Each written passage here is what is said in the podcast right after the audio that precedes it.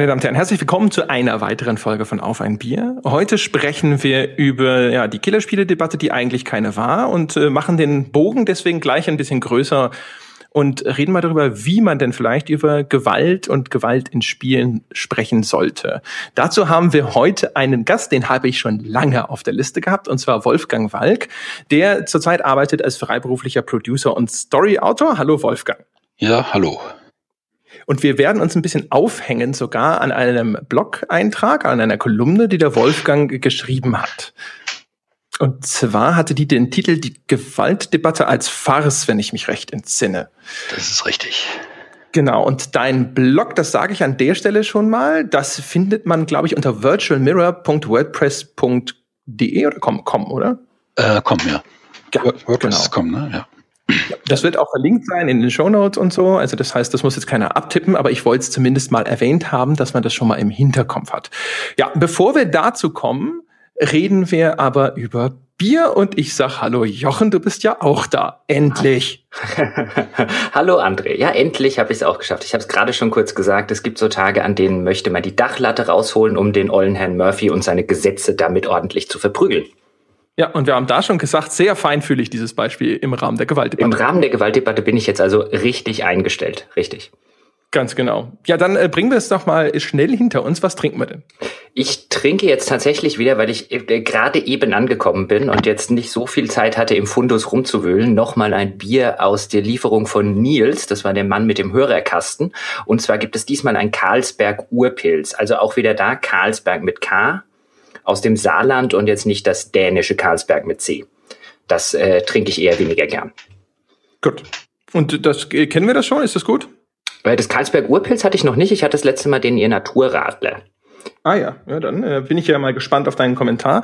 Ich wiederum bediene mich an einer Hörerbierlieferung von Tina und Lukas. Die haben mir auch gleich sechs Flaschen geschickt. Hm. Und davon äh, drei Flaschen von Brau Artium, ja. Craftbiere aus der Isendorfer Hausbrauerei steht da drauf. Ja, sehr, sehr schön, sehr artsy und stylisch vom Etikett her mit so einer Bleistiftzeichnung einer Lokomotive. Und äh, das scheint tatsächlich mir angemessen zu sein für unsere hochgeistige Diskussion heute. Aha. Was trinkst du denn dann genau für eins? Ähm, das ähm, ist ein obergäriges Dunkel, was ich hier trinke. Ah, okay. Dann, äh, wie ist es? Das ist ganz lecker, sehr malzig. Ähm, ich würde behaupten, das schmeckt ein bisschen so wie ein Bier, das frisch vom Fass besser schmecken würde. Okay. Obergierig also dunkel, das klingt nach Altbier. Könnte sein, ja. Aber das steht nicht explizit drauf. Aha. Dunkles. Äh, das, das Karlsberg, muss ich hier aber dazu sagen, das schmeckt fantastisch. Gut, es könnte jetzt auch daran liegen, dass ich hier jetzt gerade äh, acht Kilometer in unter 15 Minuten noch mit dem Fahrrad heimgefahren bin. Da schmeckt wahrscheinlich dann danach jedes Bier fantastisch. Ähm, aber das ist sehr lecker, das Karlsberg. Äh, äh, geht so ein bisschen mehr in die in die herbere Sorte von von Pilz, die ich eigentlich lieber mag als äh, als die Mädchenbiere, die André dann immer trinkt beim Pilz. Ich trinke ja fast gar keinen Pilz mehr. So weit ist es schon gekommen. Ja gut, aber ich muss ja, ich muss ja einmal pro Folge ein Mädchenbier, einen Mädchenbiervorwurf an dich unterbringen. Durchaus. Und, äh, drunter machen wir es ja nicht. Aber nee, das nee. ist sehr lecker, das Karlsbergpilz. Hm. Das ist, das ist tatsächlich so gut, dass ich mir vorstellen könnte, mir davon einen Kasten daheim hinzustellen. Oh, wait. Yeah. There you go. ja, wunderbar. Gut. Dann äh, würde ich sagen, fangen wir doch gleich mal an damit. Also, wie gesagt, der Wolfgang ist heute unter anderem da, weil er eben diese Kolumne geschrieben hat, ja, mit der Gewaltdebatte als Farce. Und ich zitiere mal einfach zum Einstieg ganz kurz was aus dieser Kolumne. Und zwar hat Wolfgang geschrieben, es wird deshalb höchste Zeit, dass die Branche, gemeint ist die Spielebranche, jetzt etwas tut, das sie in früheren Jahren aus einer Wagenburg-Mentalität heraus nicht gewagt hat. Sie muss eine Gewaltdiskussion jetzt selbst ernsthaft führen und sie so dem Zugriff der Ignoranten und Ahnungslosen entreißen. Und als erstes muss sie klar machen, worum es bei Gewalt in Spielen eigentlich geht. Das hat er geschrieben im Kontext dessen, dass äh, jetzt äh, der, unter anderem der liebe Herr de Maizière dann nach dem Amoklauf hier bei mir äh, quasi ums Eck in München die alt, das alte Killerspiele fast noch mal kurz aufgemacht hat. Dann haben alle reflexartig so aus Richtung Spielerschaft und Spieleindustrie erstmal wieder sofort gesagt, ja, ja, Moment, Moment, Moment äh, da ist ja gar nichts erwiesen, ne? es gibt da überhaupt keine monokausalen Zusammenhänge, aber damit hatten sich die Wortmeldungen meistens schon erschöpft und Wolfgang hat eigentlich gesagt, okay, wenn wir wollen, dass das aufhört, müssen wir vielleicht endlich mal auf, anfangen, uns ernsthaft selbst mit diesem Thema auseinanderzusetzen. Habe ich das richtig wiedergegeben? Ja, durchaus. Jetzt wird mich erstmal interessieren, was war denn so der Impuls? Du hast vor den Nachrichten gesessen, hast dir die Reaktionen aus der Branche angeschaut und warst dann total unglücklich und hast dir gedacht, jetzt schreibe ich dazu mal was? Total unglücklich. Äh, also erstmal war ich eigentlich sogar relativ glücklich, dass tatsächlich aus vielen Medienkanälen heraus äh, offensichtlich Leute, die selbst vor 20 Jahren dann schon als Teenager Quake und Doom und was weiß ich nicht gespielt haben, jetzt sagten, also stopp mal, Moment mal, so ist das nicht. Also selbst, es war nicht mehr nur die Games-Industrie, die dann verzweifelt versucht hat, gegen die Restgesellschaft anzutreten. Ähm, äh, um dann wie Ende der 90er Jahre komplett überrollt zu werden oder, oder Anfang der 2000er Jahre komplett überrollt zu werden, sondern es kam, war tatsächlich auf allen großen Medienkanälen waren dann auch Stimmen, äh, die nicht aus der Spielebranche kamen zu hören, die sagten, ja Moment, also so einfach ist das nicht. Ähm, das Problem ist aber natürlich, die Debatte bleibt dann tatsächlich wieder an dieser Stelle stehen, ähm, weil es ist ja wahr, so einfach ist es nicht. Das heißt, man könnte es theoretisch darauf beruhen lassen, aber das bringt ja niemandem was. Ähm, was ich schon vor vielen Jahren mal, ich glaube, es war 2005 in Frankfurt oder 2006 auf einer ICTA-Tagung gesagt habe, war, dass ähm, wir können natürlich immer sagen, der Zusammenhang ist nicht erwiesen und es gibt keine Probleme. Äh, deshalb haben wir damit auch letzten Endes nichts am Hut und tun dann so, als wäre das nicht unsere Verantwortung. Wenn dann aber vielleicht doch mal irgendwann irgendwie erwiesen würde, dass es tatsächlich was damit zu tun hat, dann hätten wir das gleiche Problem wie die amerikanische Tabakindustrie in den, in den letzten Jahrzehnten. Dann kommen vielleicht auf einmal Milliarden Forderungen auf uns zu. Ähm, das ist das eine. Und das andere ist, dass natürlich jede, äh, jede Debatte ernsthaft, die um Gewalt geführt wird, in, im Verhältnis zwischen einer Kunstform, einem Medium und der Gesellschaft. Letzten Endes, wenn sie erfolgreich geführt wird, dazu beiträgt, dass es am Ende wahrscheinlich weniger Gewalt gibt, dass ein besseres Verständnis von Gewalt da ist und das bringt die Gesellschaft nach vorne. Und deshalb sehe ich nicht ein, warum diese Debatte dann jetzt schon wieder aufhören soll, bloß weil wir jetzt in der Mehrheit sind. Genau.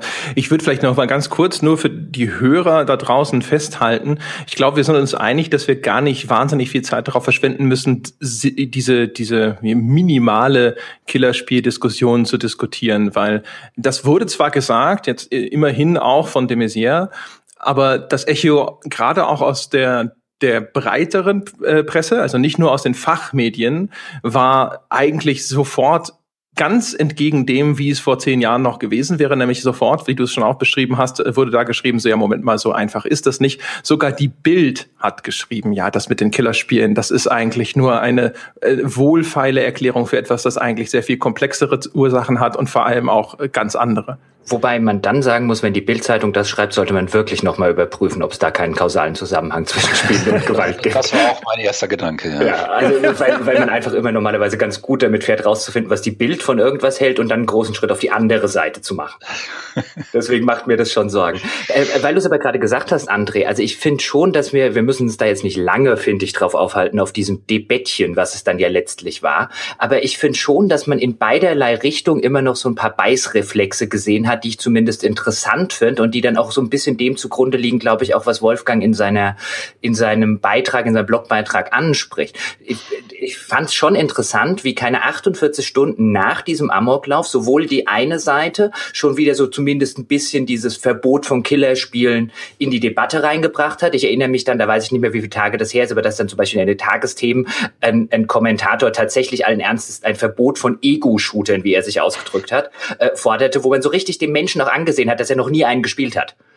Ähm, also äh, natürlich kann man dann immer wieder argumentieren, okay, sowas sieht man Leuten nicht an, aber man hat es angehört und dann hat man auch gedacht, okay, das sind ja häufig welche aus einer Generation, auch einen de Maizière zum Beispiel, wo man jetzt nicht unbedingt eine, ein breites Wissen und Aufwachsen mit dem Medium Spiel verorten würde. Und gleichzeitig hattest du aber aus der Industrie und aus der Spielepresse sofort wieder diesen gegenteiligen Beißreflex, dieses Wir waren's nicht. Der glaube ich halt auch niemandem weiterhilft. Da gab es zum Beispiel der Bio hat, ein, hat eine Pressemitteilung rausgegeben, in dem er sich unter anderem, ich nehme jetzt einfach nur einen Teil davon raus, so ein bisschen selber auf die Schulter klopft dafür, wie gut man doch hier in Deutschland eine, eine Jugendschutzgesetzgebung gemacht hat, die doch effektiv verhindern würde, dass Jugendliche in den Besitz von Spielen kommen, die für ihr Alter nicht geeignet sind. Und da denke ich mir dann schon, wow, erstens finde ich das ein bisschen zynisch im Kontext dieser Debatte, sich da, also die zu nutzen, um sich selber auf die Schulter zu klopfen. Und B, muss man ganz ehrlich sagen, wenn ich mich im Freundesbekannten und so weiter Kreis umgucke, die deutsche Jugendschutzgesetzgebung ist nicht effektiv. Ja, also vielleicht ganz kurz dazu. Ich glaube, das ist keine Pressemitteilung vom Bio. Der hat die nur ebenfalls bei sich gepostet. Das ist die Pressemitteilung vom Game-Verband, also ah, okay, vom Entwicklerverband. Entschuldigung, Bio, dann war es der Game. Ja, dann muss man auf das Wording achten. Äh, fairerweise schreiben sie nämlich, dass es dann äh, den legalen Bezug unterbindet. Ja, das heißt, sie klammern natürlich die ganzen anderen Bezugsquellen aus, aber das ist natürlich, wie wir hier gerne im, im, mit unseren Anglizismen sagen, intellectually dishonest. Also die wissen sicherlich sehr wohl, dass es da Bezugsquellen gibt, die eben dann vielleicht nicht legal sind, aber wo den Kindern und Jugendlichen Tür und Tor offen stehen. Das ist sowieso, also diese Pressemitteilung vom Game also erstens, die, die, es gibt so drei Dinge, die mir daran erstmal ein bisschen missfallen haben. Zum einen, weil sie natürlich schon wieder nur in dieses Horn stößt. So, hey, Jugendschutzgesetzgebung ist okay, ähm, wir wir, wir wissen, es gibt da keine klaren wissenschaftlichen Ergebnisse in diese, in dieser Medienwirkungsforschung, die irgendwas belegen würden, so dass man eine konkrete Aussage treffen könnte. Und dann am Schluss äh, noch sowas, wo sogar ein Aufruf, ja, dass die Spielerschaft ihre äh, sozusagen ihrer Verantwortung gerecht werden sollte, wo ich gedacht hatte, so, okay, also wenn die Spielerschaft muss ihrem Auftrag sozusagen gerecht werden, aber dann würde ich erwarten, wenn man schon einen Aufruf an die Spieler startet, dann sollte man die eigene Verantwortung auch diskutieren, abgesehen von so kleinen sage ich mal, ja, Sachen, wo ich so ein bisschen schmunzeln musste, weil sie zum Beispiel die Linda Breitlauch zitieren, die ja im Vorstand des Game ist, dort aber nur in ihrer Eigenschaft als Hochschulprofessorin aufgeführt wird das ist, ist sowas, wo man, wenn man auf so eine Pressemitteilung stößt, so ein bisschen denkt, so, na ja, nichts gegen die Linde, ist eine fantastische Person und ist auch sehr klug, aber in, in dem Kontext ausgerechnet sie zu zitieren, weiß ich nicht, ob das ideal ist. Ja, also der Ehrlichkeit halber muss man sagen, Sie verweisen in der Pressemitteilung auch auf die Bemühungen, internationale Standards für den Onlinehandel äh, äh, zu erreichen, die natürlich sehr schwierig sind und eben nicht nur innerhalb von Deutschland ablaufen können. Ähm, aber bis man dann natürlich mit Steam mal wirklich auf äh, einen wirksamen Jugendschutz kommt und Steam dürfte eine der Hauptquellen äh, sein, ähm, ist, ist das natürlich eine schwierige Angelegenheit. Auf der anderen Seite ähm, muss ich aber auch sagen, als Vater, wenn ich mir anschaue, wie in meinem Bekanntenkreis, gut, meine Kinder sind jetzt mehr oder weniger erwachsen, ähm, und die Eltern, die ich kenne, deren Kinder natürlich dann sukzessive auch. Aber früher, wie die teilweise Spiele gespielt haben, an die hätte ich meine Kinder nicht auf zehn Meter rangelassen. Ähm, da äh, wird auch sehr, sehr viel Verantwortung auf Seiten der Eltern nicht erfüllt, also nicht nur auf Seiten äh, der Spielindustrie, ohne diese Verantwortung leugnen zu wollen. Ähm, und es wird auch auf der, auf der, ähm, auf Seiten der, der, der der ganzen äh, Retail-Kanäle, wenn ich mir anschaue, dass ich mir Steam-Guthaben einfach im Laden kaufen kann. Ähm, das heißt, da kann ein Kind von acht Jahren hingehen, legt einen 50-Euro-Schein und anschließend holt er sich äh, Call of Duty. Ähm, das äh, das, sowas darf natürlich nicht funktionieren. Und ähm, da äh, sind viele, viele äh, äh, Sachen, die man verbessern kann, ohne äh, unbedingt an die Kunstfreiheit rangehen zu müssen, ohne an die äh, und, und ich äh, pro proklamiere für Spiele genau dieselbe Kunstfreiheit wie für Bücher und für Filme und für jedes andere Medium. Ähm, trotzdem, als Spielindustrie müssen wir diese Diskussion führen und zwar direkt auf mehreren Ebenen. Einmal, wie jetzt hier, in, im Verhältnis zwischen dem Medium, der Kunstform und der Gesellschaft und dann für das Medium selbst. Was bedeutet Gewalt innerhalb des Mediums? Wie, welche, welche, was bedeuten Gewaltdarstellungen in Spielen, in verschiedenen Spielen, in verschiedenen Situationen?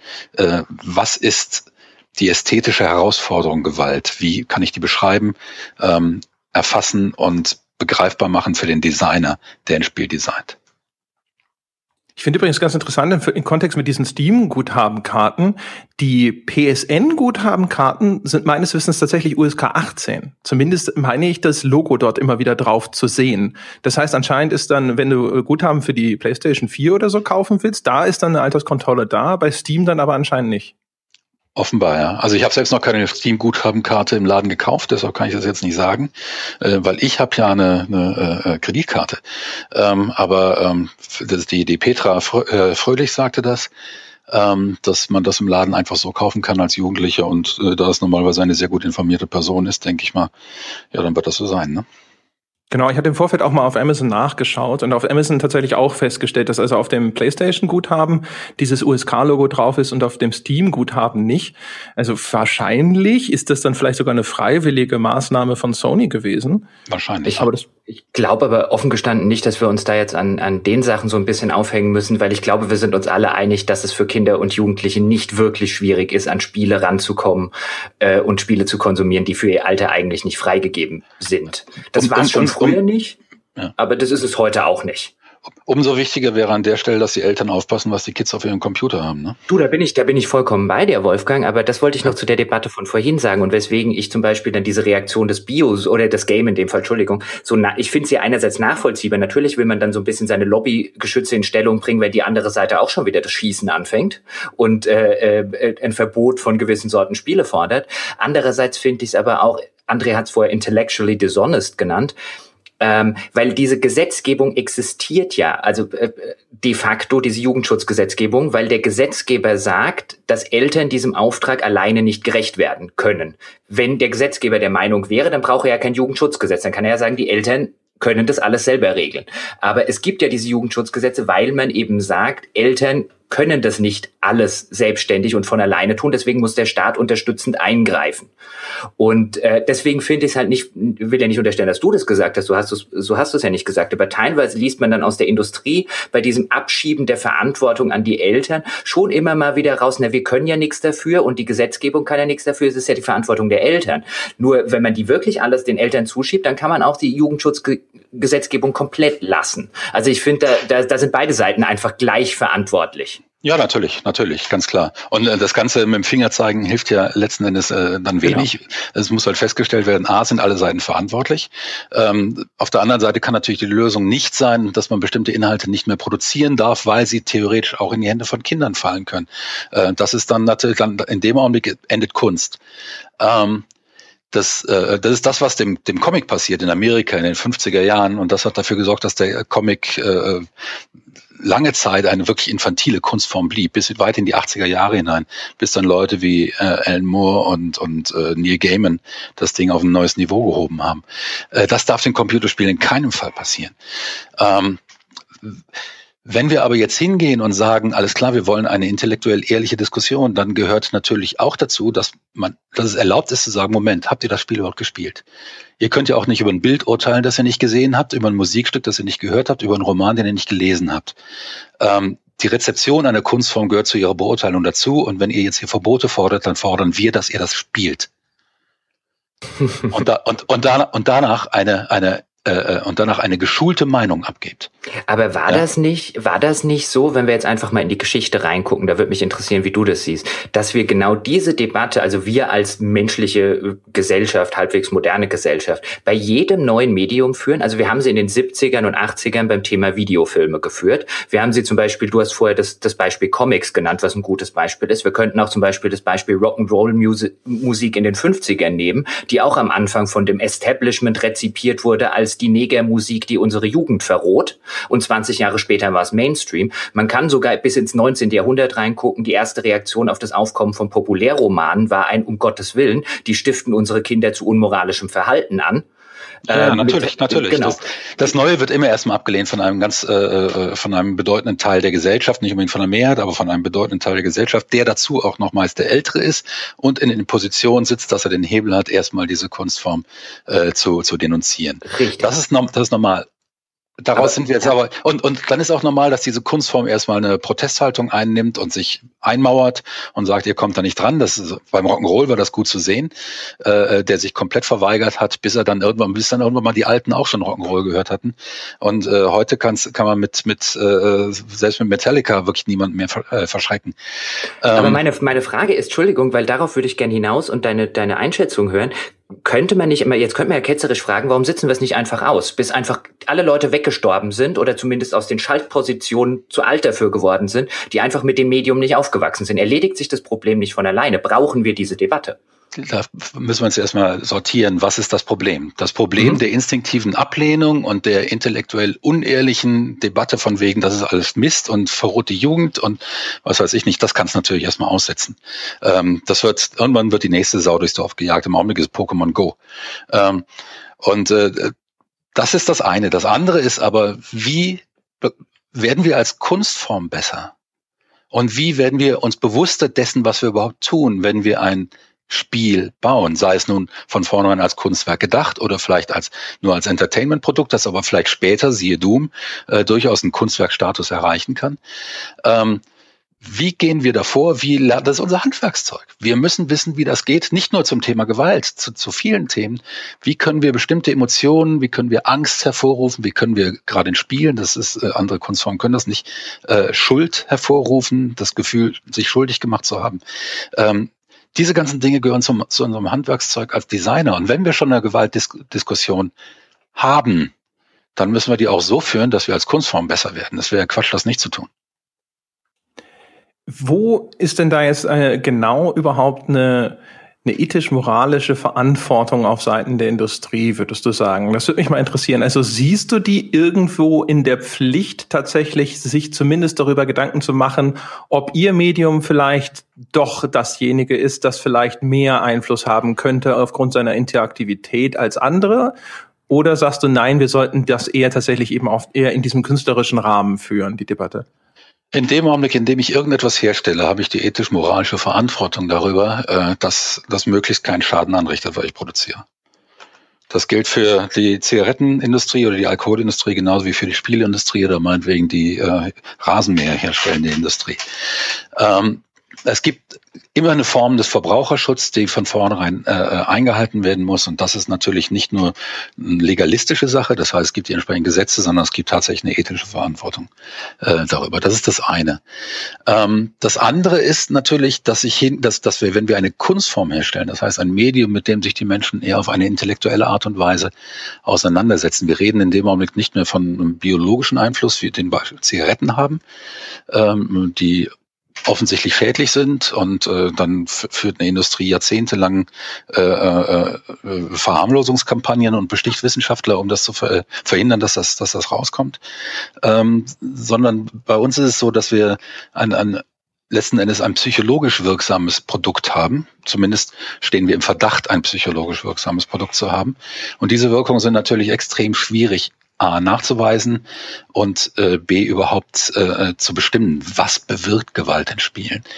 Ähm, und natürlich sind wir in dem Augenblick, wo wir als Designer dann hingehen, nicht nur als Industrie, sondern als, als Industrie gesamt müssen wir diese Auseinandersetzung führen, aber auch als Designer, der an einem bestimmten Spiel arbeitet, muss ich mich natürlich fragen, was bewirkt das bei mir, bei möglicherweise anderen Leuten? Und wenn ich auf diese Fragen überhaupt keine Erfahrung habe, überhaupt keine Antworten, weil das nicht erforscht wird, weil das nicht debattiert wird, weil es äh, darüber nicht mal irgendwelche, äh, ähm, also überhaupt keine empirischen äh, Daten gibt, dann äh, begebe ich mich natürlich immer auf ein Glatteis, weil ich letzten Endes ein psychowirksames Produkt erstelle, von dem ich nicht weiß, wie es psychowirksam ist. Und das ist an sich natürlich schon fahrlässig. Welche Antworten hast du denn da für dich selber bisher gefunden? Ich meine mich zu erinnern, du hast zumindest einmal relativ spät dazugekommen, aber immerhin an einem Shooter mitgewirkt, von dem ich weiß. Ja, ja, ich habe mal da, da, aber das war letzten Endes ja. Ähm, ich habe an einem Shooter mitgearbeitet, den brauchen wir jetzt hier nicht zu erwähnen, der war nicht so richtig dufte. Ich weiß. Ähm, ähm, das war, ich kam relativ spät dazu ähm, und äh, es waren sehr schwierige Produktionsbedingungen in der Ukraine mit sehr wenig Geld und ähm, deshalb konnte ich. Das ist aber übrigens ganz kurz, aber das ist so eine tolle Anekdote, weil wir zwei haben uns damals nämlich auf, ich glaube noch sogar auf der Games Convention getroffen in so einem ganz, ganz ja. kleinen äh, Präsentationszimmer. Ja, ja, und da hast, ja, das, äh, da hast du das Ding vorgeführt und dann saßen wir da und ich meine so, Mal ganz ehrlich, Ey. du weißt auch, dass das nicht gut ist. Und er so, ja, es ist total furchtbar. naja, gut. Ähm, Man muss halt seine Familie manchmal ernähren. Ähm, und, und das natürlich klar, da, da in dem Augenblick ist man natürlich auch in so einem Ding drin, wo man sagt, alles klar, ich letzten Endes ja, ich muss irgendwie jetzt mein Geld verdienen, ich kriege diesen, diesen Job angeboten, äh, ich muss das jetzt machen. Ähm, ich, es war ein Pack mit zwei Spielen und das zweite Spiel wollte ich unbedingt machen und ich glaube, ich hätte wahrscheinlich äh, einen Amoklauf-Shooter gemacht, äh, parallel, wenn ich das zweite Spiel dafür auch bekommen hätte. Das war The Void von, von, von Icepick Lodge, ein Spiel, das bis heute ganz oben in, in der Liste meiner äh, der Spiele steht, die ich als, als meine persönlichen Heldentaten betrachte. Ähm, und äh, man muss aber trotzdem natürlich diese Auseinandersetzung immer führen, dass man die nicht immer mit dem Ergebnis, also mit dem mit der moralischen High Road führen kann nach dem Motto, ja, nee, da drin wird Gewalt angewendet, mache ich jetzt nicht. Das ist erstens intellektuell schon unehrlich, weil ich dann ja immer noch nicht weiß, wie die Gewalt in dem Spiel tatsächlich wirkt. Das kann ja von Spiel zu Spiel unterschiedlich sein. Einen Menschen zu erschießen ist nicht dasselbe wie einen Menschen zu erschießen. Ähm, und auf der anderen Seite äh, ist natürlich die ganze Frage, wie es tatsächlich insgesamt wirkt, äh, ähm, noch völlig offen. Aber gerade weil wir die Debatte nicht hatten, sage ich noch, es ist zumindest fahrlässig, solche Spiele einfach zu machen, ohne sich darüber zu, äh, sich die, den, den, den, äh, dem Gedanken mal zu stellen, zumindest, wie funktioniert das alles hier? Und diese De Debatte haben wir nicht geführt, auch aus Angst wahrscheinlich, dass rauskommt, äh, wir dürfen diese Spiele nicht mehr machen. Ähm, was ich, ich glaube, äh, die Angst ist völlig unbegründet. Das wird nie dahin kommen. Aber ähm, gerade deshalb müssen wir sie führen, weil am Ende werden wir bessere Spieler haben. Wenn ich mir ein Spiel angucke wie The Last of Us, da sind es ist teilweise ein sehr gewalttätiges Spiel, aber es sind auch sehr viele sehr ruhige Passagen dabei. Und sofort bekommt die Gewalt ganz andere Wertigkeit. Und die finale Entscheidung im Spiel, die ich zu treffen habe, bekommt auch eine ganz andere Wertigkeit. Und äh, wenn ich das vergleiche mit einem Shooter wie Serious Sam, das sind völlig andere Spiele natürlich und die Gewalt in den beiden Spielen funktioniert auf völlig anderen Ebenen und äh, deshalb hat es auch gar keinen Sinn, eine allgemeine Killerspieldebatte zu führen, weil beides sind letzten Endes Killerspiele, aber wir reden von komplett unterschiedlichen Spielen, in denen Gewalt ganz andere Dinge meint. Ist es nicht, ist es nicht sogar, also ich würde sogar einfach jetzt erstmal um der Argumentation willen noch einen Schritt weiter gehen und würde sagen, das, was du jetzt so alle so ein bisschen impliziert hast, also diese Diskussion machen Spiele gewalttätig, insbesondere bei Jugendlichen, dass es letztlich auf die Spitze getriebene irrelevante Frage ist weil man dann einfach sagen müsste, also zum einen Punkt, dann mach sie die Spiele halt einfach nicht mehr Jugendlichen zugänglich. Das muss ja eine Möglichkeit immer, zumindest erstmal als Möglichkeit existieren. Und zweitens, weil wir es eh nie abschließend, zumindest in, in mittelfristiger Zeit beurteilen können. Wir wissen, wir wissen ja auch bei, bei vielen anderen Sachen nicht, wo tatsächlich eine Kausalität liegt und wo nur eine Korrelation liegt. Und wir nehmen ja häufig an, ob wir jetzt zum Beispiel bei, bei Drogen, bei Drogendiskussionen diese äh, Diskussion führen, ob wir sie bei, bei anderen Gewaltdiskussionen abseits von Spielen führen, ob wir sie bei sexueller Gewalt führen. Äh, da haben wir ja vielfach eine Verhaltensweise oder einen Medienkonsum, der stattfindet, auch über die Spiele hinaus, wo man eine Korrelation beobachtet, aber wo man nur sehr, sehr selten tatsächlich am Ende eine endgültige Kausalität hat und teilweise auch nach 50 Jahren wissenschaftlicher Untersuchung immer noch so weit ist, dass die Hälfte der Studien das indizieren, die andere Hälfte eher das und dass wir einfach mal akzeptieren müssen, dass diese, was wir als Industrie, wenn, wenn, wenn ich und mich jetzt auch mal dazu nehme, immer so gesagt haben, na, ihr müsst uns ja erstmal nachweisen, dass Spiele gewalttätig machen, äh, dass man auch von dieser Seite weggehen muss und halt einfach die Korrelation einfach akzeptiert und halt sagt, lass uns von da dann über die Kunstform reden und lass uns nicht die ganze Zeit streiten, machen sie es jetzt oder machen sie es nicht, weil letztlich ist es wie bei der agnostischen Diskussion in der Religion egal. Das ist, äh, ist komplett richtig. Die Frage, machen Spiele oder machen, macht eine bestimmte Gruppe von Spiele aggressiv, also Killerspiele oder wie auch immer, Ego-Shooter, ähm, machen die aggressiver, führen die zu mehr Gewalt im wirklichen Leben? Die Frage ist absurd. Ähm, es kann immer nur darum gehen, hat dieses eine Spiel, dieses eine Produkt eine bestimmte Wirkung, eine bestimmte negative Wirkung, beispielsweise eben im Verhältnis zur äh, der Gesellschaft zur Gewalt, im Verhältnis von Jugendlichen, denen die spielen zur Gewalt, wie auch immer. Und ich denke, dass diese Frage ließe sich wahrscheinlich im Einzelfalle sogar mal beantworten und möglicherweise sogar ließen sich da äh, Kausalitäten feststellen. Äh, oder zumindest ließen sich äh, äh, die Korrelationen so eng führen, dass man sagt, es ist sehr wahrscheinlich und dann muss was passieren. Ähm, sprich, für einzelne Spiele kann, äh, ist diese Frage berechtigt und da ließe sich sogar der Nachweis führen.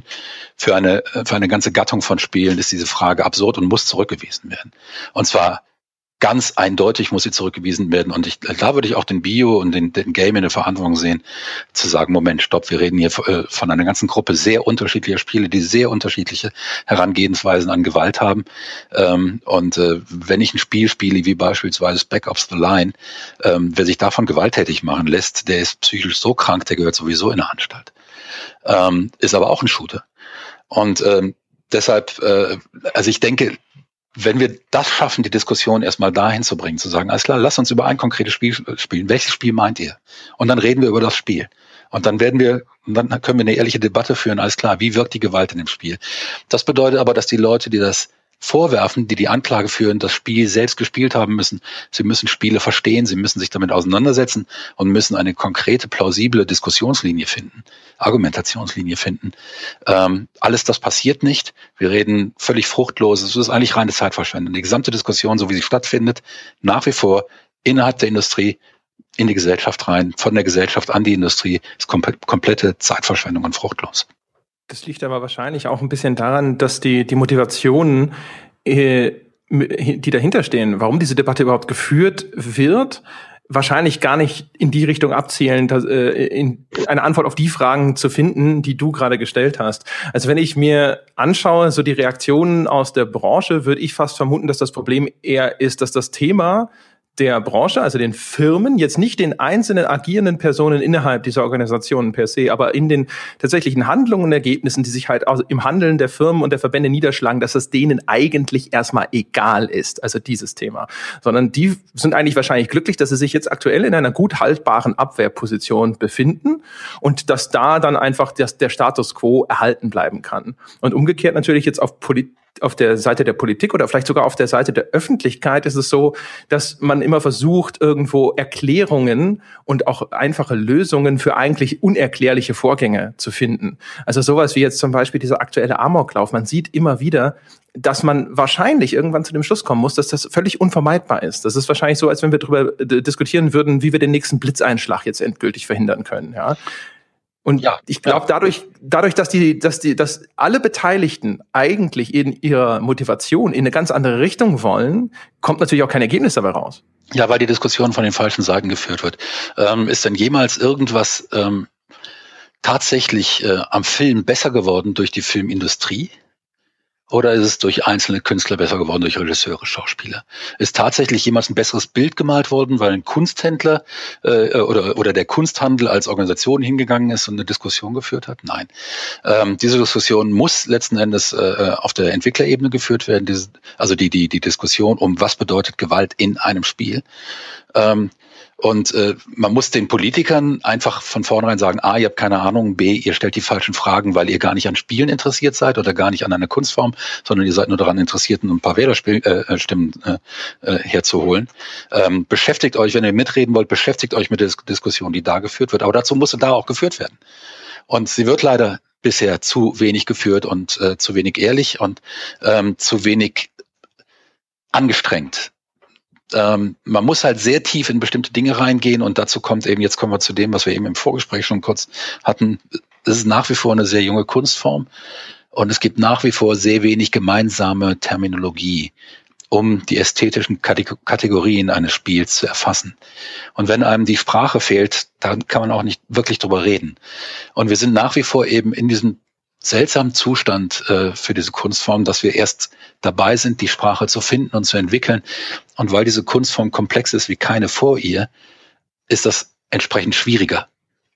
Dazu kommt noch, dass alle gleichzeitig reden. Andere Kunstformen hatten teilweise sehr, sehr, sehr, sehr lange Zeit, äh, ohne dass überhaupt jemand gemerkt hat, dass es diese Kunstform gibt. Beim Spiel ist die Kunstform entstanden und zehn Jahre später war sie letzten Endes überall äh, stand sie in, in Form von Slot Machines in den Kneipen. Ähm, das heißt, wir reden hier tatsächlich von, von einem äh, äh, Prozess, der einem Kunstfindungsprozess, der von seinem eigenen kommerziellen Erfolg so überrollt wurde, ähm, dass sehr schnell Geld ähm, auch in der Diskussion eine Rolle spielte. Ähm, und das tut einer äh, ästhetischen Diskussion selten gut. Du Wenn Geld zum Argument wird, dann ist nur noch Geld ein Argument. Du hast eine Sache, finde ich ganz spannend. Du hast gerade gesagt, in, du hast über, über Gemälde wurden die besser, weil die Kunstindustrie sich da eingemischt hat oder wurden Filme besser, weil sich die Filmindustrie eingemischt hat. Und ich würde komplett damit d'accord gehen, was du gesagt hast, dass das aus dem individuellen Künstler raus entsteht. Aber ich würde ketzerisch die Frage stellen, existieren in der Spieleindustrie überhaupt die Strukturen, dass sich individuelle Künstler herauskristallisieren können? Denn wenn man sich die moderne Spieleindustrie anguckt, dann haben eben nicht im Vergleich zu einer Filmindustrie, wo ein, wo ein Quentin Tarantino, vielleicht ein Christopher Nolan, wo halt Auteure, so um, um den Begriff zu bemühen, unterwegs sind, die auch die Macht haben zu tun, was sie wollen, diese Struktur existiert in der Spieleindustrie doch gar nicht mehr, würde ich jetzt vielleicht mal so sagen, weil früher gab es ja immer noch die Richard Garriotts, die Chris Roberts, gut, den gibt's jetzt wieder, ähm, und, und, und. Ähm, müssen wir da nicht zu einer anderen Struktur in der, in dem, in dem Wirtschaftszweig Spieleindustrie, wenn wir wollen, dass sich wieder individuelle Künstler herausbilden? Ich würde da jetzt rundheraus widersprechen. Ich würde sagen, die Situation war nie besser als heute. Ah, okay. Ähm, weil die Werkzeuge so billig geworden sind, dass heute tatsächlich Einzelkünstler unglaubliche Dinge hinbekommen können. Äh, ein Spiel wie Papers, Please, das glaube ich über zwei Millionen Mal verkauft wurde. Ähm, grafisch auf dem Stand von circa 1988 ähm, und hat einen unglaublichen Einfluss gehabt. Und das Spiel ist von 2011 oder 12. Ähm, also technologisch würde man sagen, also äh, in, der GameStar, wenn das 1999 rausgekommen wäre, hätte man dem 12 Prozent gegeben, wegen der furchtbaren Grafik. Ähm, und äh, das wäre damals auch völlig okay gewesen und jeder hätte gesagt, ja, das Spiel ist furchtbar. Ähm, heute hat man einen anderen, das Spiel wird insgesamt erwachsener, man kann Dinge tun, die äh, vor 10, 15 Jahren noch nicht gingen, man kann die Leute wirklich leiden lassen. Das war ein absolutes Design-No, No-Go, noch vor 10, 15 Jahren. Ähm, man kann, man kann sogar verhindern, dass die Leute das Spiel gewinnen können und das Spiel wird nicht mehr in der Luft zerrissen. Es sind heute viel mehr Dinge möglich auf der reinen Design-Ebene. Dass uns die großen heraus, und klar, wir haben noch keinen Picasso, der den Bekanntheitsgrad eines Picasso hatte. Wir haben noch keinen, äh, äh, ähm, wir haben noch keinen Hitchcock gehabt. Ähm, wir haben noch keinen Film gehabt wie Citizen Kane, klar. Aber wir stehen auch noch am Anfang. Und wie gesagt, unsere Kunstform ist komplexer als jede Kunstform davor. Ähm, ich denke, es wird diese Künstler geben, die äh, Tools werden billiger, einfacher, schneller zugreifbar. Die Bereitschaft der Leute, ähm, Spiele zu spielen, die keine High-End-Grafik haben, ist stark gewachsen. Äh, ist heute viel mehr das reine Gameplay wichtig. Ähm, und das, wenn das Gameplay interessant ist und die Welt sehr immersiv ist und einen wirklich tief reinzieht, das ist für die Leute wesentlich interessanter als die obergeilsten Grafiken, die aber letzten Endes nur ein kaltes Spiel verpacken. Aber dann, und, ich, dann und, ich, und ich glaube, es ist heute einfacher, dieser Künstler zu werden, deutlich einfacher, dieser Künstler zu werden, als es jemals war. Das siehst du dann aber, nur damit ich dich richtig verstehe, eher so im Indie-Bereich, wenn du jetzt Papers, Please genannt hast und du hast jetzt ja auch Strukturen äh, äh genannt, die eher so auf den Indie-Entwickler und auf den individuellen Entwickler wieder zutreffen. Ich, ich, ich glaube, glaube, dass Leute aus der Indie-Szene heranwachsen werden, die stark genug sind, dass sie in 10, 15 Jahren auch ein 250-Mann-Team so mitreißen können, dass da auch echt künstlerische AAA-Titel rauskommen. Und ich glaube, dass die Publisher heute mit ihren ständigen Sequels und die wissen ja, dass sie vor die Wand fahren. Äh, das ist, die wissen, dass sie neuen Content brauchen und sie wissen, dass die Spiele erwachsener werden müssen und Erfolge wie This War of Mine und so weiter, die sie ja unglaublich verkauft haben, die zeigen, dass du auch mit erwachsenen Themen wirklich verkaufen kannst, ähm, selbst ohne einen großen AAA-Publisher im Hintergrund zu haben. Und ich denke, dass da Leute kommen werden, es wird wahrscheinlich noch nicht mal 15 Jahre dauern, fünf bis zehn Jahre, ähm, da werden wir solche Spiele haben, die wirklich groß sind. Ja. Und die Leute werden entsprechend bekannt werden und werden ihren Namen haben. Äh, du hast eben schon erwähnt, wir haben da auch vorhin schon mal kurz drüber gesprochen, äh, was die Art und Weise angeht, wie über Spiele gesprochen wird, dass da teilweise vielleicht noch die Begrifflichkeiten fehlen oder ja. auch teilweise vielleicht sogar auch beim Publikum es noch Schwierigkeiten gibt, Spiele wirklich richtig zu lesen. Also dass es vielleicht sogar ja. auch noch Rezeptionsprobleme gibt. Natürlich zu einem gewissen Grad äh, entwickelt sich das ja weiter. Also gut, wir sind jetzt die Ersten, die hier im Podcast auch immer regelmäßig so ein bisschen daran herummäkeln, dass zum Beispiel auch in der Spielekritik das Ganze einfach noch nicht weit genug fortgeschritten ist.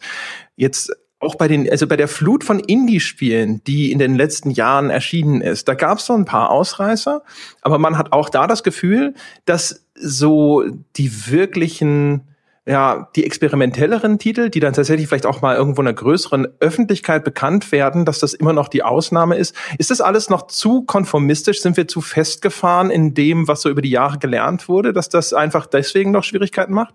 Ich glaube einfach, dass ein Publikum nur bestimmte Aufnahmekapazität für Ausnahmen hat. Sonst sind es keine Ausnahmen mehr. Ähm, ich, ich glaube, es ist einfach, es gibt unfassbar viele wirklich grandiose Spiele da draußen, aber A, muss man auch erstmal die Zeit finden, die zu spielen. Und Spiele sind auch vom Aufwand her, den ich zeitlich betreibe, eine unfassbar aufwendige Kunstform. Ähm, für einen Film brauche ich 90 Minuten. Gut, ich kann mir äh, mal eine Lord of the Rings Triple Night reinziehen, ähm, aber äh, da bin ich zwölf Stunden unterwegs. Ähm, wie lange habe ich jetzt? Ich weiß nicht. Ich glaube, ich habe 250 Stunden The Witcher äh, in meinem Steam und ich arbeite. Ähm, und äh, das ist welches Bild wird 250 Stunden lang angeguckt? Welche Musik wird 250 Stunden lang gehört? Ähm, das heißt, es gibt nur eine bestimmte Aufnahmekapazität und verschiedenes Publikum findet verschiedene Spiele toll. Und da gibt es ähm, beispielsweise habe ich unglaublich lange nichts von Braid gehört. Und Braid ist ja ein Spiel, ich glaube, das ist 98 rausgekommen, äh, äh, weil ich einfach so diese diese Scroller, diese Plattformer normalerweise nicht spiele. Ähm, und äh, da sind so, so, so, so, so echt, echte Edelsteine, die in der Spiellandschaft, auch in der Geschichte schon rumliegen, äh, die wirklich kaum ein Mensch kennt. Und das sind alles absolute Ausnahmen. Das sind brillante Spiele, ähm, die von relativ wenigen Menschen, vielleicht von 200, 300.000 äh, gespielt worden sind. Ico, jeder kennt Ico heute, zumindest in der Branche. Ähm, Ico war kein Erfolg. Es war kein kommerzieller Erfolg. Langfristig ja, aber kurzfristig nicht. Ähm, das heißt, wir stehen an dem Punkt, wo es die Künstler gibt, ähm, wo sie vielleicht den kommerziellen, großen kommerziellen Erfolg noch nicht hatten oder vielleicht auch ihre Spiele zur falschen Zeit rausgebracht haben. Alco war vielleicht ein bisschen zu früh, ähm, auch Braid war vielleicht ein bisschen zu früh, ähm, wo wir ähm, aber definitiv an dem Punkt sind, dass künstlerisches Potenzial da ist, dass die Leute da sind, die dazu in der Lage sind, das sind die Teams da, die dazu in der Lage sind, ähm, ich glaube, dass im AAA-Segment dann eventuell man den Einfluss der Zielgruppenanalytiker ein wenig zurückfahren muss, die mit Sicherheit dann immer sagen werden, nee, das müssen wir hier, das müssen wir ein bisschen bügeln, weil damit schließen wir nochmal äh, 450 mögliche Käufer aus. Ähm, das muss, äh, die müssen einfach mehr Mut haben, tatsächlich Sachen mit Ecken und Kanten äh, in den Markt reinzuschmeißen. Ähm, aber dann wird das passieren. Und wir werden irgendwann mal dieses Ding haben, wo alle sagen, wow, das ist jetzt tatsächlich, es gibt eine Zeit vorher und nachher. Und sowas kann man sowieso nur alle fünf bis zehn Jahre mal erleben, maximal. Logisch. Ja. Was würdest du denn sagen, wie ist denn aktuell so das Verhältnis der Branche zum Einsatz von Gewalt in Spielen? Ist das was, was tatsächlich überhaupt als bewusstes Stilmittel zum Einsatz kommt? Ist das was, was häufig eingebaut wird, weil es halt für ein bestimmtes Genre relativ typisch ist? Ist das was, was man so zu sagen als Vermarktungsinstrument begreift? Wie steht überhaupt man da momentan? Ähm, gut, ich gucke jetzt nicht in jeden einzelnen Entwickler rein und äh, ich weiß jetzt nicht, wie die, Amer wie die amerikanischen äh, Entwickler da ticken beispielsweise oder die, was weiß ich nicht, meinetwegen die in Afrika oder äh, äh wie auch immer. Ich denke, dass äh, ähm, Gewalt langsam äh, äh, etwas bewusster eingesetzt wird. Es gibt immer noch zu viel, was mich ärgert. Ähm, ich habe gerade erwähnt, The Witcher, ich habe The Witcher 3 250 Stunden gespielt, also offensichtlich mag ich das Spiel, äh, wo ich immer letzten Endes kurz mal an die Wand gucke, weil es mich total nervt und rausholt, sind diese Finishing Moves, die das Spiel so überhaupt nicht nötig hat. Ähm, und die letzten Endes auch sich ästhetisch und, und äh, äh von den Regeln her mit nichts wirklich gut verbinden, was das Spiel sonst bietet. Ähm, weil es eigentlich keinen Grund für Voyeurismus bietet. Ansonsten, gut, ich meine bei den Mädels, äh, aber das ist ist dann vielleicht auch wieder etwas, wo man mal darüber diskutieren kann. Was äh, äh, sind diese Szenen unbedingt nötig, ohne dass ich jetzt hier eine Prüderie-Debatte losreden will, um Gottes Willen. Ähm, aber ich denke, noch, noch vor 15, 20 Jahren war es, äh, wieso sieht doch cool aus. Ne, ich schieße den nieder, da spritzt Blut, sieht doch cool aus. Das war die ganze Diskussion. Heute ist das anders. Heute ist man ein bisschen mehr in Argumentationsnot, wenn man solche Spiele macht normalerweise. Ähm, auch innerhalb der Branche, wenn wir da mal auf äh, irgendwelchen Entwicklertagungen drüber reden. Und ich glaube, dass so langsam gerade in der jüngeren Generation das Bewusstsein wächst. Wenn ich Gewalt darstelle, dann brauche ich dafür einen guten Grund und der Grund sollte möglichst nicht nur in Voyeurismus liegen. Also das ist natürlich eine langfristige Sache. Das ist nichts, was äh, wir setzen uns jetzt nicht in zwei, in zwei Wochen auf der Respawn zusammen und sagen, alles klar, ab sofort keine Gewalt mehr oder Gewalt nur noch, wenn sie, wenn sie äh, äh, in entsprechenden Kontext gefasst wird. Das wird nicht passieren. Ist das, ist das aber, das finde ich an der Stelle auch immer ganz interessant, vielleicht eine ein, insofern, weil wir den Vergleich schon zu Romanen und zu, zu Filmen und Co. gezogen haben, ähm, so eine mediumsinhärentes Problem, in Anführungszeichen, dass einfach extrem viele Spielekonzepte Gewalt voraussetzen. Also wenn ich das jetzt vergleiche, gerade so die, die populären Konzepte, ob das jetzt Shooter sind. Also ein Shooter lebt halt vom Gameplay, dass ich sehr, sehr viele Leute erschieße oder erschlage. Ähm, generell halt, dass ich sehr, sehr viele Leute umbringe. Das ist das Gameplay-Konzept des Shooters. Und ich würde, wenn ich mir jetzt die Medien angucke, unterschiedliche Medien, schon konstatieren, dass Spiele inhärent gewalttätiger sind, ähm, weil insbesondere die großen populären Genres, auch so ein Witcher 3, wie viele Leute bringe ich im Laufe eines Witcher 3s um? Ähm, das dürfte, dürfte locker im drei, am Ende wahrscheinlich sogar im vierstelligen Bereich äh, liegen, wenn ich das sehr, sehr lange spiele und alle Nebenquests mache. Und äh, dass wir da einfach als, als Medium einfach mal konstatieren müssen, wir sind in vielerlei Hinsicht vielleicht gewalttätiger, das heißt ja noch lange nicht gewaltverherrlichender oder sonst irgendwas als andere und müssen einen Weg finden, um das in einen Kontext zu setzen, was ja teilweise gemacht wird, aber dann kommt ja immer gerne wieder diese äh, ludonarrative Dissonanz auf, äh, wenn du, wenn du dann halt diese, diese Spiele hast, die eigentlich so ein bisschen Anti-Gewalt äh, propagieren, der Held, der das eigentlich alles gar nicht will, aber gleichzeitig tausend Leute umbringt. Ja, ähm, das ist das eine. Auf der anderen Seite ist natürlich auch letzten Endes eine ludonarrative Dissonanz, wenn ich tausend Leute umbringe und die Welt reagiert nicht drauf. Ähm, was für eine Welt ist das? Ähm, in, in einer Welt wie Doom ist das komplett okay, weil das, da bin ich sowieso alleine, da gibt's sonst niemanden und da gibt's nur dieses Dimensionsportal, durch das irgendwelche äh, Dämonen kommen und die muss ich halt erledigen. Ähm, die, das ist aber ein so abstraktes Szenario, nach wie vor abstrakt. Äh, da steckt ja kein Gesellschaftsmodell dahinter irgendwo. In einem Spiel wie The Witcher steck, stecken aber nicht nur ein Gesellschaftsmodell, da sind gleich mehrere Gesellschaftsmodelle in den verschiedenen Kulturen, die ich besuche. Und ähm, da, da, da habe ich einen ganz andere, ganz anderen äh, Ansatz mit der Gewalt und da muss ge sich Gewalt auch ganz anders rechtfertigen. The Witcher macht das eigentlich relativ gut an vielen Stellen. Ähm, an anderen ist es noch nicht, ist es noch nicht wirklich. Ist aber schon, wenn ich mir die Entwicklung von Witcher 1 zu Witcher 3 angucke, ähm, machen die sich schon mehr Gedanken heute. Ähm, aber nochmal ganz prinzipiell, wenn wir sagen, Spiele sind tendenziell gewalttätiger und verweisen auf Shooter, es gibt kein Spiel ohne Gewalt. Und jetzt verrate ich noch was anderes. Es gibt keine Kunst ohne Gewalt. Es gibt keine Kunstform, die ohne Gewalt auskommt.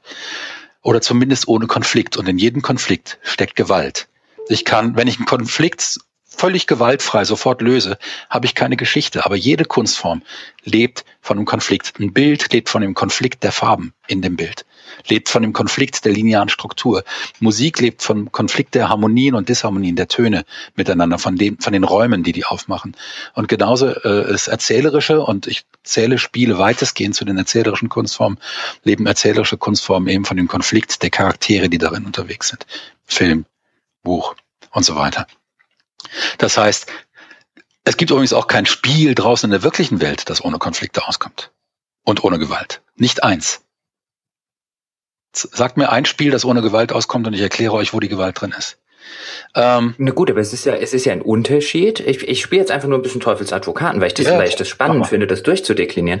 Aber es ist ja ein Unterschied. Das hast du zum Beispiel auch in deinem, in deinem Blogbeitrag erwähnt, diese klassischen Kinderspiele, ob das jetzt so Räuber und Gendarm, Cowboys und Indianer, dass das da schon inhärent diese Gewalt ein bisschen auch im, im Spielen drin ist, im kindlichen Spielen. Ich ja. würde aber argumentieren, oder man könnte argumentieren, es ist ja was anderes, ob Kinder jetzt mit der, äh, mit dem Finger Peng machen, aufeinander zielen und äh, dann bleibt einer stehen oder fällt theatralisch um und steht danach wieder auf. Oder ob ich jetzt wie in zum Beispiel in einem Shooter ähm, rumlaufe und äh, vielleicht im Laufe des Spiels 500 äh, Menschen auch noch in einer realistischen Darstellung erschieße. Ich, äh, das da könnte man ja argumentieren, das, das ist ein Unterschied. Das ist natürlich sowohl auf der, auf der bildlichen, wie auf der akustischen, wie auf der emotionalen Ebene was völlig anderes. Das lässt sich gar nicht wegdiskutieren. Aber die Frage, ob das deshalb schlimmer ist, ist damit noch nicht beantwortet. Ähm, Erstmal muss man feststellen, Gewalt gehört zum Spiel dazu und gehört zur Kunst dazu. Und deshalb ist die, ist zu sagen, Spiele sind, eine, sind, sind gewalttätig. Ja, das ist genauso wie zu sagen, Wasser ist nass. Ähm, das ist so. Klar. Die Frage ist jetzt immer, welche Form nimmt die Gewalt an? Wie wird sie emotional verstanden? Wie wird sie psychologisch verstanden? Wer versteht überhaupt? Da, da beginnen ja schon die, die ganz großen Missverständnisse, weil die Leute immer sagen, der Spieler. Der Spieler ist es nicht, der spielt. Das hat Miguel Sicard in seinem großen Aufsatz äh, Ethics äh, of Computer Games äh, äh, festgestellt. Ich, ich hoffe, jetzt habe ich den Namen äh, richtig. Ähm, ich schicke euch hinter noch den Link, dann könnt ihr den auch unten reinbringen. Ähm, es gibt ein Player Subject, das sich eröffnet, das sich bildet in dem Augenblick, wo ich ein Spiel spiele. Es ist nicht der kleine Junge, der mit der Pistole auf seinen Freund zieht und ihn erschießt. Es ist auch da ein Player Subject, ein gedachter Cowboy, der dann den Indianer niederstreckt. Und da steckt schon eine Abstraktion hinter und dieses Player Subject kann Dinge tun, stellvertretend für uns, die ethisch äußerst fragwürdig sind, ohne dass unsere Psyche darunter leidet, dass wir es tun. Dafür wird nämlich dieses Player Subject gebaut. Das ist, dieses Player Subject ist dann letzten Endes auch für die Beißhemmung zuständig. Wenn, wenn, Löwenbabys spielen, die letzten Endes versuchen, die sich zu töten, zumindest im, in der Art und Weise, wie sie es da tun. Natürlich töten die sich nicht weil sie spielen. Sie haben das Player Subject erzeugt, das ist ein Wesen, intelligenterer Lebewesen, dass sie das können. Und dann machen sie das. Und genauso spielt auch ein Computerspieler. Der, das ist nicht wirklich ich, der da steht und massenhaft Leute äh, ähm, äh, in der Welt von The Witcher äh, äh, niederhaut, sondern das ist ein Player Subject. Das letzten Endes eine Art mentaler Avatar, den ich bilde. Der einigermaßen klar abgegrenzt ist gegenüber meinem wirklichen Ich. Das ist mal die erste Instanz, die ich bisher noch in keiner öffentlichen Diskussion äh, zu spielen gehört habe von irgend irgendjemandem. Und solange diese ganz grundlegenden Dinge nicht klar sind und auch nicht in öffentlichen Diskussion vorkommen, wird diese Diskussion zu nichts führen und wird auch die ästhetische Diskussion zu nichts führen. Und ähm, das ist äh, und das geht eben ganz tief. Das hatte ich mit dem André ganz äh, im Vorgespräch schon gesagt. Ganz tief geht das in die Fragen in des Game Designs rein. Das sind Diskussionen, die müssen Game Designer führen, die müssen Wissenschaftler, die sich damit beschäftigen, führen. Das sind Diskussionen, die wir können nicht von den Leuten geführt werden, die ein wirtschaftliches oder politisches Interesse an der ein oder anderen Verteidigung oder Verdammung von Computerspielen haben. Das, äh, André, ganz kurz eine Sache noch und dann lasse ich, lass ich dich wieder fragen, weil ich das auch noch spannend fand, weil äh, es just in die Richtung jetzt geht, was auch Wolfgang in seinem, in seinem Blogbeitrag geschrieben hat, nämlich du argumentierst ja das durch dieses Player-Subject, wie du es jetzt nennst, oder durch diesen Proxy, wie man es ja nennen könnte, der dort gebaut wird, diese Kunstform des Spielercharakters, auch tendenziell gerade bei gewalttätigen Spielen eine Möglichkeit bestünde, Gewalt zu lernen und gesellschaftlich akzeptable Gewalt zu lernen und Grenzen auszutesten äh, und Konflikte also, dadurch zu lösen. Ähm, nicht Gewalt zu lernen, sondern die Folgen von Gewalt zu lernen. Oder genau, ja. Ja, äh, es ist ja. also ich, ich, ich bringe ja auch dieses Beispiel, als ich, ich bin ja schon ein bisschen älter. Und wenn wir uns am Schulhof geprügelt haben, dann ging oft kein Lehrer dazwischen, sondern blieb in der Nähe stehen und achtete darauf, dass die Regeln eingehalten werden. Beispielsweise nicht kratzen, nicht beißen, nicht an den Haaren ziehen, nicht äh, in die Klöten treten. Ähm, diese ganzen Sachen, die als unfair galten. Und vor allen Dingen, wenn einer verloren hat, dass dann aufgehört wird. Und das dann akzeptiert wird, es hat einer verloren, der hat aber deshalb nicht sein Gesicht verloren, sondern es war ein Wettkampf, es war ein Streit, das ist jetzt klar, jetzt gibt man sich die Hand und dann ist wieder gut. Und das hat funktioniert. Das heißt, es war letzten Endes hat man auf einer spielerischen Ebene einen Konflikt ausge... Oft war es ja, hat es ja einen ernsten Anlass gehabt, man hat es ja wirklich gestritten. Aber es galt, galten Regeln der, der, Konfliktlösung, die dafür sorgten, dass am Ende beide das Gesicht gewahrt hatten. Ähm, vieles davon ist heute auf den Schulhöfen verloren gegangen. Ich war kein Freund dieser Prügeleien, das hat keinen Spaß gemacht. Aber ich glaube, diese, diese passiv-aggressive Gewalt, die heute oft vorherrscht und die ich bei meinen Kindern mitbekommen habe, äh, die ist oft viel verheerender, weil gegen die kann man sich nicht wehren und gegen die kann man auch sein Gesicht kaum wahren. Ähm, und das ist, ich bin jetzt um Gottes Willen kein, kein Apologet offener Gewalt auf dem Schulhof, ne, so will ich das nicht verstanden wissen. Aber was man, was wir lernen müssen, ist Gewalt so auszuüben, auch, dass sie letzten Endes eine Gewaltlösung am Ende, eine friedliche Lösung, äh, ein Auflösen des Hasses und der Wut erlaubt und nicht einfach nur dieser immer weiter verlängert und verstärkt. Und ich glaube, dass Spiele dazu einen großen Beitrag geleistet haben. Viele dieser Spiele sind heute weggefallen, weil man die für unzeitgemäß hält und weil man denkt, dass körperliche Gewalt ganz, ganz furchtbar ist. Und sie ist natürlich ab einem bestimmten Grad auch wirklich furchtbar. Äh, und vor allen Dingen dann, wenn sie, wenn sie zur Erniedrigung, äh, Erniedrigung führt. Ähm, und dass es andere Instanzen geben muss, die diese Regelmechanismen ersetzen. Und ich glaube, dass Spiele dazu einen erheblichen Beitrag leisten können. Ich hoffe, ich, jetzt, äh, ich, hoffe, ich habe mich jetzt nicht um Kopf und Kragen geredet. nein, nein, du, du, redest aber in erster Linie von physischen Spielen und nicht von Computerspielen. Jetzt, ich glaube, ja? dass Computerspiele dazu beitragen können. Und ich glaube, okay. dass gerade auch, ich glaube, dass gerade auch gewalthaltige Computerspiele dazu beitragen können, ja. Okay. Also wenn ich, ich wenn ich Wolfgang richtig verstanden habe, dann meinst du, dass eben diese diese diese früheren Mechanismen, also sozusagen was du auf dem Schulhof jetzt geschildert hast, war ja dann quasi das die, die menschlichen Löwenbabys die halt ihre Grenzen austesten und ja. äh, äh, die sich gegenseitig umbringen, obwohl sie sich natürlich nicht umbringen und wo es dann ja. eine Löwenmutter natürlich auch gibt, die immer dazwischen geht, wenn ja. es dann zu sehr droht, aus dem Ruder zu gehen, dass die nicht mehr stattfinden, weil man gesellschaftlich Gewalt so sehr in eine indiskutable Ecke stellt, dass, äh, dass, dass das Aggressionspotenzial zwar weiter da ist, aber nicht mehr die Möglichkeit gibt, es auszuleben für Kinder, Jugendliche ja, und dann halt auch später genau. Erwachsene und Spiele diesen Proxy erfüllen können. Ja, vor allem die Regeln, die gelten müssen, damit man hinterher wieder zu einer friedlichen, zu einem friedlichen Einvernehmen kommt, die werden nicht mehr gelernt. Das ist das Entscheidende. Es geht nicht so sehr darum, die Gewalt auszuleben, ähm, das kann ich auch beim Sport. Da kann ich, ich kann auf einen, auf einen Sandsack einprügeln, dann lebe ich auch meine Gewalt aus.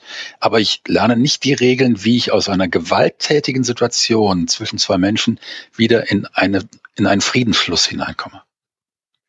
Das lerne ich heute nicht mehr. Aber das heißt, im Grunde genommen ist es doch eine Vermittlung von Wertesystemen, ja. an der es dann da mangelt. Äh, ja, das, das spielt in mir Fall stark damit hinein. Und das wiederum ist ja wahrscheinlich etwas, was jetzt tatsächlich in der Regel im Elternhaus geschieht, über vielleicht Peer Groups und noch irgendwo auf der, in irgendwelchen pädagogischen Instanzen. Meistens aber Wertesysteme schon etabliert sind, äh, wenn diejenigen mit irgendwelchen Computerspielen in Kontakt kommen. Äh, ja, äh, das Problem ist heute oft, dass dieses Wertesystem schon ist, wenn du dann als Zweijähriger oder Dreijähriger äh, auf deinen Kameraden losgehst, weil er dir die Schippe geklaut hat. Ähm, und der ist halt du gehst dann halt auf ihn los, dann äh, wirst du schon sanktioniert, obwohl er dir doch die Schippe weggenommen hat. Das ist kein Friedensschluss, das ist ein Unterdrücken von Gewalt ähm, und keine Lösung äh, der gewalttätigen Situation, weil sich das Kind dann immer auch ungerecht behandelt fühlen wird und kein Ausweg aus der Situation weiß, außer dann an anderer Stelle mal vielleicht gewalttätig zu werden oder gemein zu werden oder dann selbst anzufangen, klammheimlich Schippen zu klauen, äh, äh, wenn niemand hinguckt, um selbst andere Leute in diese Situation zu bringen. Das heißt, man löst dadurch letzten, man, man, man, man erzeugt keinen keinen keinen Ausgleich. Und ich glaube, dass Spiele, in denen ich in einer Situation bin, in denen ich das ausprobieren kann, und ich sage jetzt nicht, dass jeder Shooter das tut. Ich sage aber, dass gewalthaltige Spiele das Potenzial haben. Ähm, wenn ich also ein Spiel habe, in dem ich solche Sachen üben kann, auch eventuell schon als kleineres Kind, ähm, das, da muss jetzt kein Blut spritzen, keine, keine, keine äh, Gedärme durch die Gegend spritzen. Aber dass das natürlich einen Ausgleich schaffen kann für das, was Eltern heute oft zu früh und zu einseitig sanktionieren. Ähm, einfach weil die Gesellschaft das von ihnen auch verlangt. Ich ich saß ja selbst auf Spielplätzen und dachte, ja gut, jetzt lass ihr das doch, doch mal austragen, ich pass auf. Und dann hieß es, äh, was weiß ich nicht, ihr Sohn greift da meinen Sohn. Und dann sage ich, ja, ihr Sohn hat meinem Sohn die Schaufel weggenommen.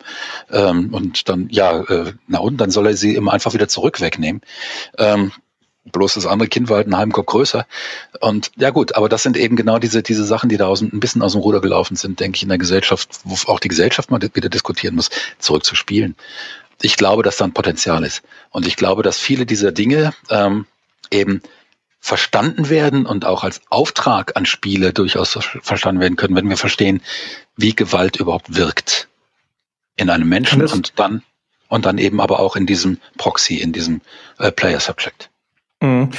Also ich kann das schon von der Argumentation her verstehen. Ich persönlich würde ehrlich gesagt glauben, dass das nicht wirklich wirkungsvoll ist, weil, wie gesagt, also ich glaube, dass Wertesysteme eben einfach an ganz anderer Stelle vermittelt werden und auch verankert werden und dass diese anderen Einflussfaktoren so viel schwerer wiegen, wie eben zum Beispiel insbesondere Elternhaus, dass ich nicht glaube, dass das dann hinterher irgendwo ein Medium, ne, das ja dann quasi überhaupt erst tertiär in Erscheinung tritt, das Ganze in irgendeiner Form außer Kraft setzen oder verändern kann. Außer derjenige ist halt schon so weit, dass er das halt irgendwie reflektiert und dann vielleicht aus einer tieferen Einsicht heraus dann für sich eine eigene Entscheidung trifft. Aber dann reden wir für über deutlich reifere Menschen. Ich fände es viel interessanter, oder ich glaube, ist es auch viel naheliegender, dass weil ich dir nämlich grundlegend bei dieser These schon durchaus zustimme, dass Ge Gesellschaft vielleicht Gewalt tabuisiert zu einem Grad, der vielleicht sozusagen einfach nur ja, der, der Natur des Menschen nicht mehr ganz gerecht wird, also so im Alltag. Sie dann aber umgekehrt auf anderen Ebenen, wie zum Beispiel eben fiktionale Gewalt in verschiedenen Medien, dann eben zulässt.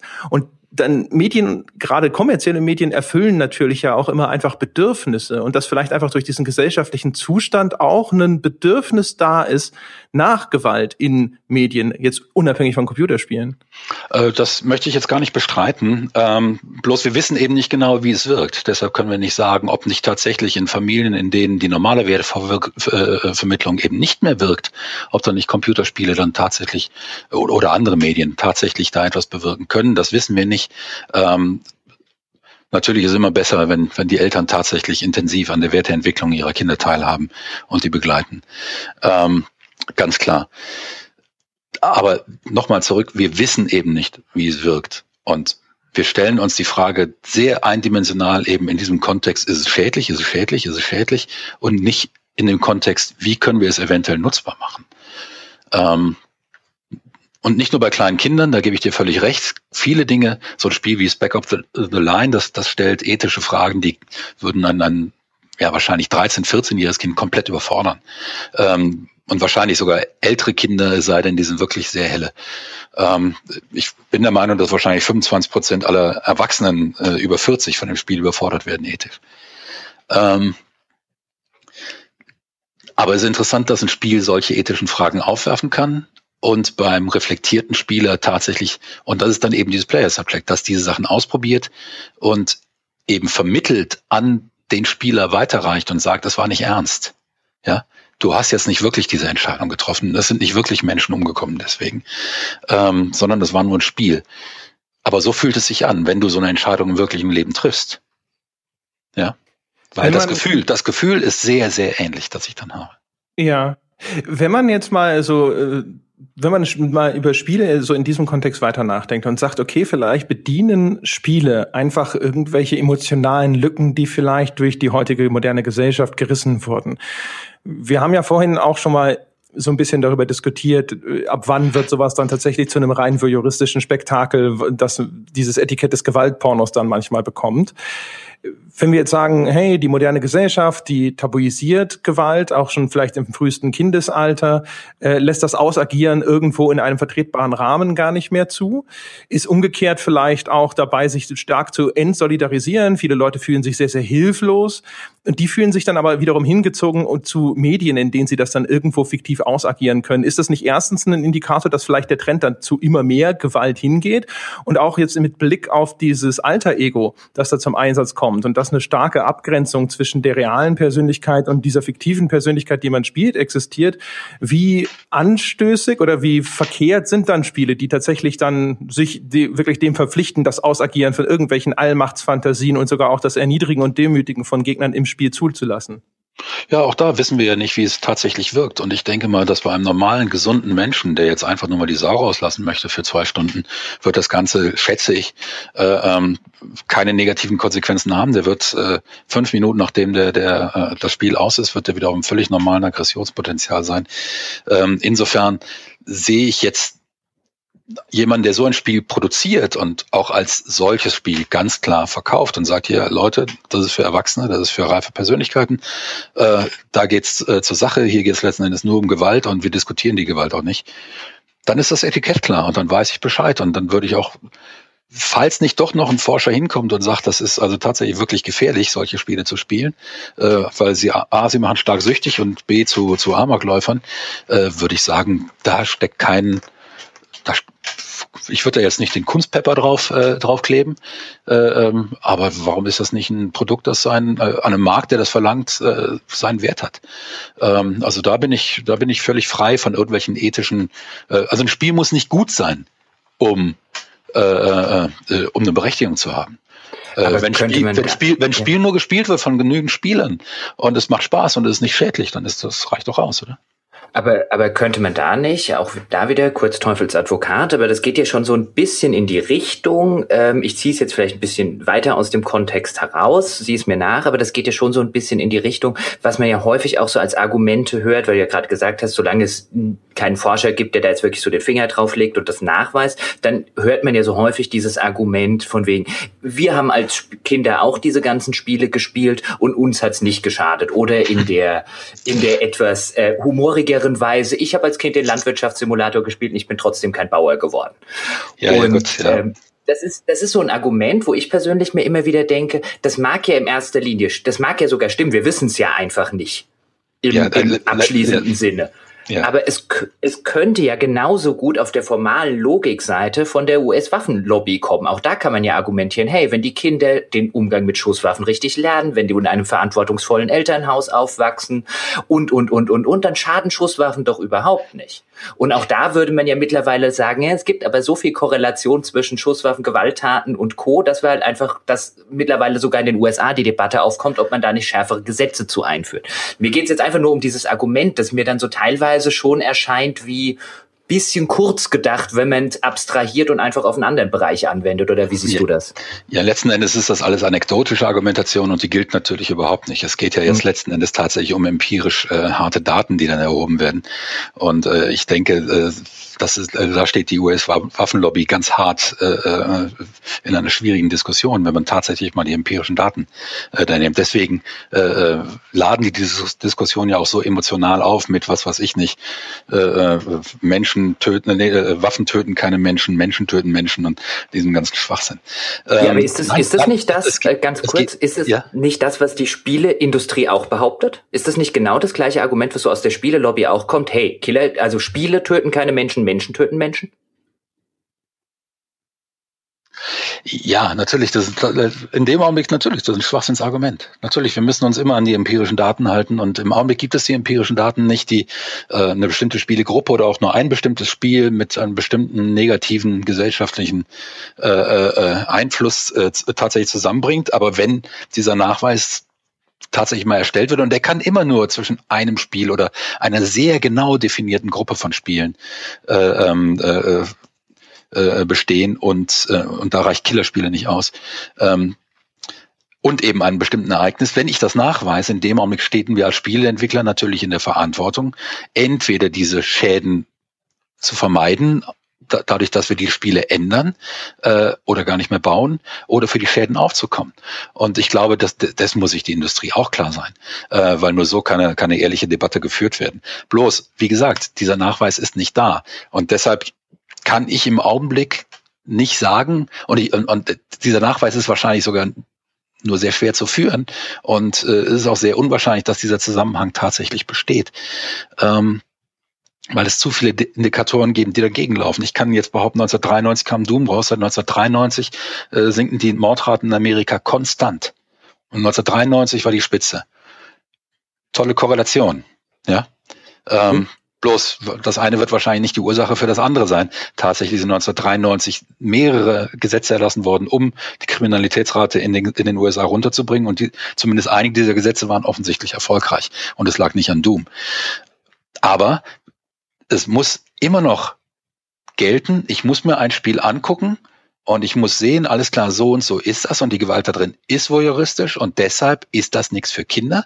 Deswegen ist das nur was für reife Personen, die damit umgehen können und die das nicht als eine Handlungsempfehlung äh, verstehen. Das heißt, so ein Spiel muss im Zweifelsfall auch aus der Reichweite psychisch äh, äh, beschädigter Personen herausgenommen werden. Und da beginnt natürlich die Debatte, wie geht das?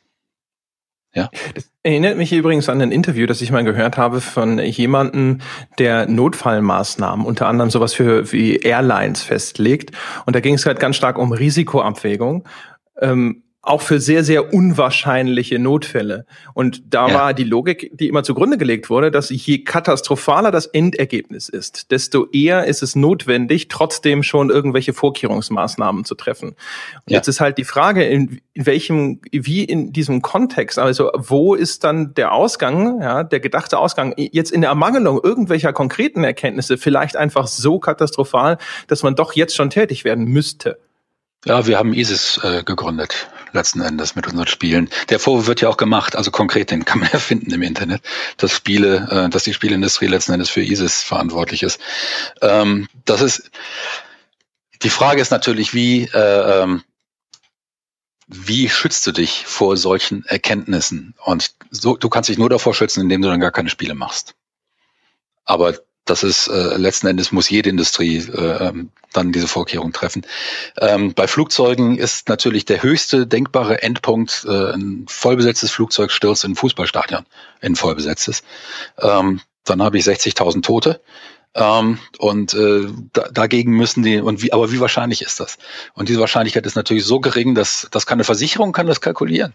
Und dann werden die entsprechende Prämien dafür äh, haben. Wir als Spielindustrie können das nicht kalkulieren. Ähm, bei uns kommt aber noch etwas anderes dazu. Wir sind nicht nur ein Dienstleistungsbetrieb, der irgendwelche Waren herstellt, wir produzieren auch Kunst.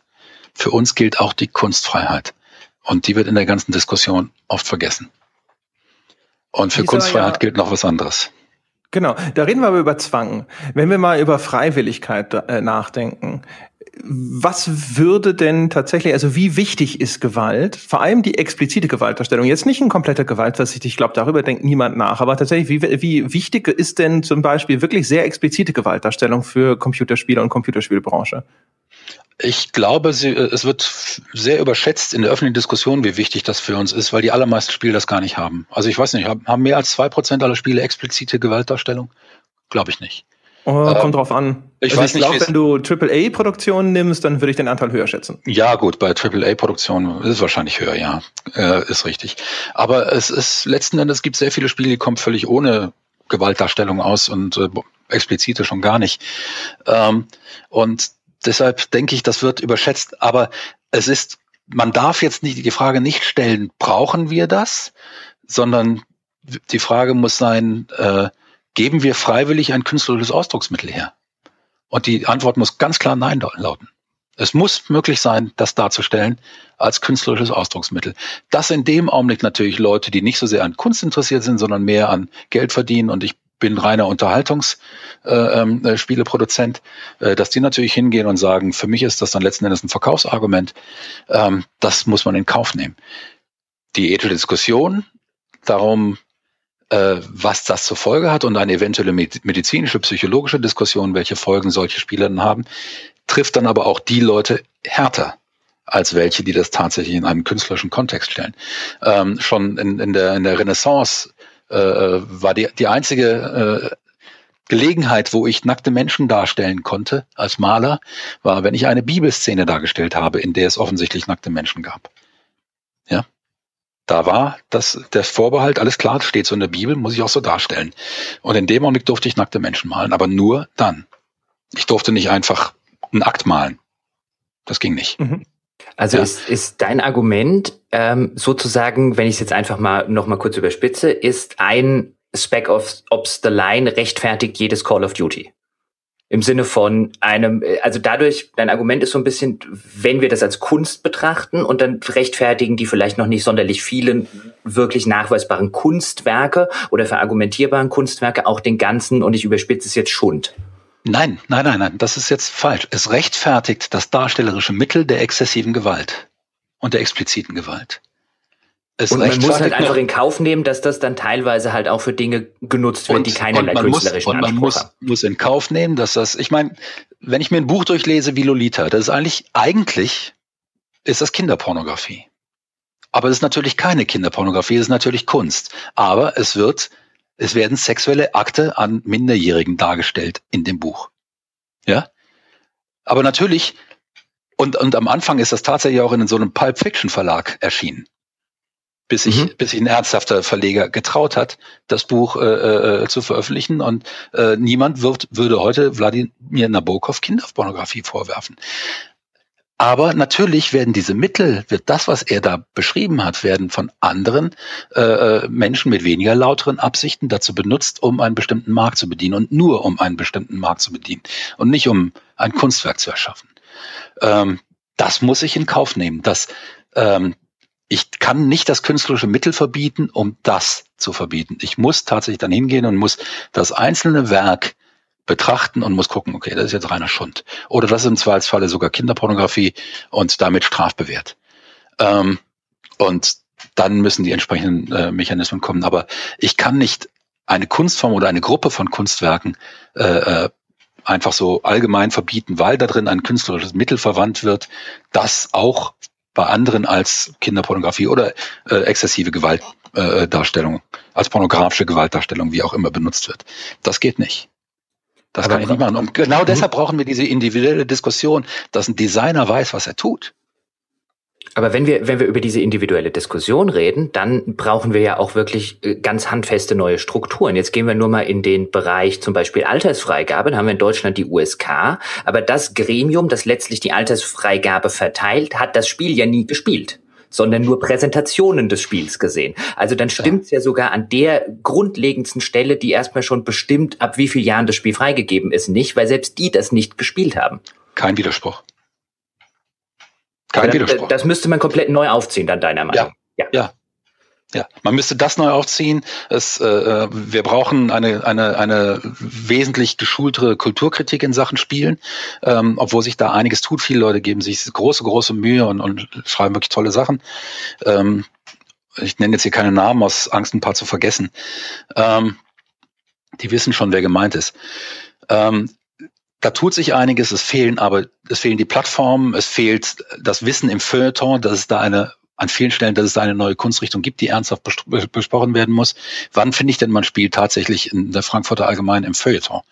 Das kommt dann irgendwie bei Netzwelt oder sowas, aber eben nicht im Feuilleton. Das gehört in Feuilleton. Wir besprechen hier Kunst. Ähm, und alle, alle diese Sachen stimmen noch nicht und diese, die brauchen lange, weil Spiele so lange unter dem, unter dem, äh, äh dass es widerlich Verdacht standen. Und äh, natürlich, ja. Ich weiß nicht, ob ich das noch erlebe, dass es tatsächlich alles da einrastet, wo es hingehört. Aber ich gebe mir Mühe, dazu beizutragen, dass es das tut. Ist es auch ein Grund dafür, dass da erstmal immer automatisch so die, die, die Schotten runtergehen, weil man das Gefühl hat, dass man immer noch nicht ernst genommen wird und sich deswegen automatisch erstmal nur verteidigen muss? Ja, natürlich, klar. Also es ist ja, es ist ja nicht so, dass die äh, Spielindustrie oder dass die einzelnen Entwickler das Gefühl haben, äh, ähm, dass in der Vergangenheit tatsächlich fair mit ihnen umgegangen wurde. Da gibt es keine Sicherheit, da gibt es keinen Vertrauensvorschuss. Ähm, ich habe, das Interessante ist, ich habe mit einigen Medienschaffenden darüber gesprochen. Ähm, und ich habe gesagt, Leute, die sind, die sind traumatisiert und ihr müsst erstmal da, äh, auch vielleicht mal liefern, dass sie sehen, alles klar, den und den Leuten können wir vertrauen. Dann wird sich das ändern. Und von denen kann, kam immer nur, ja, wieso? Nein, die sollen sich mal locker machen äh, äh und uns vertrauen. Die Spielindustrie hat vielleicht jetzt nach München ein bisschen mehr, aber vor München hat die Spielindustrie keinerlei Grund, den allgemeinen äh, Medien in Sachen Spiele und, und Einschätzung von Spielen als Gesamtform zu vertrauen. Keinen.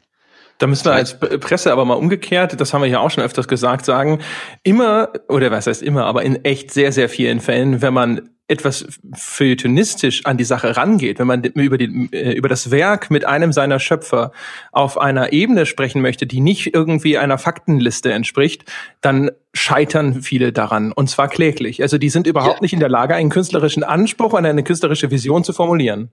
Ja, das, das ist auch richtig. Und auch deshalb ist es wichtig, dass diese Diskussion geführt wird. Nicht nur die Gewaltdiskussion, sondern allgemein die formalen Diskussionen. Darum, wie funktionieren Narrativierungen im Spiel? Darum, wie, wie, wie werden Geschichten erzählt? Was, was bedeutet es, dass der Spieler als Player-Subject letzten Endes im Spiel ist?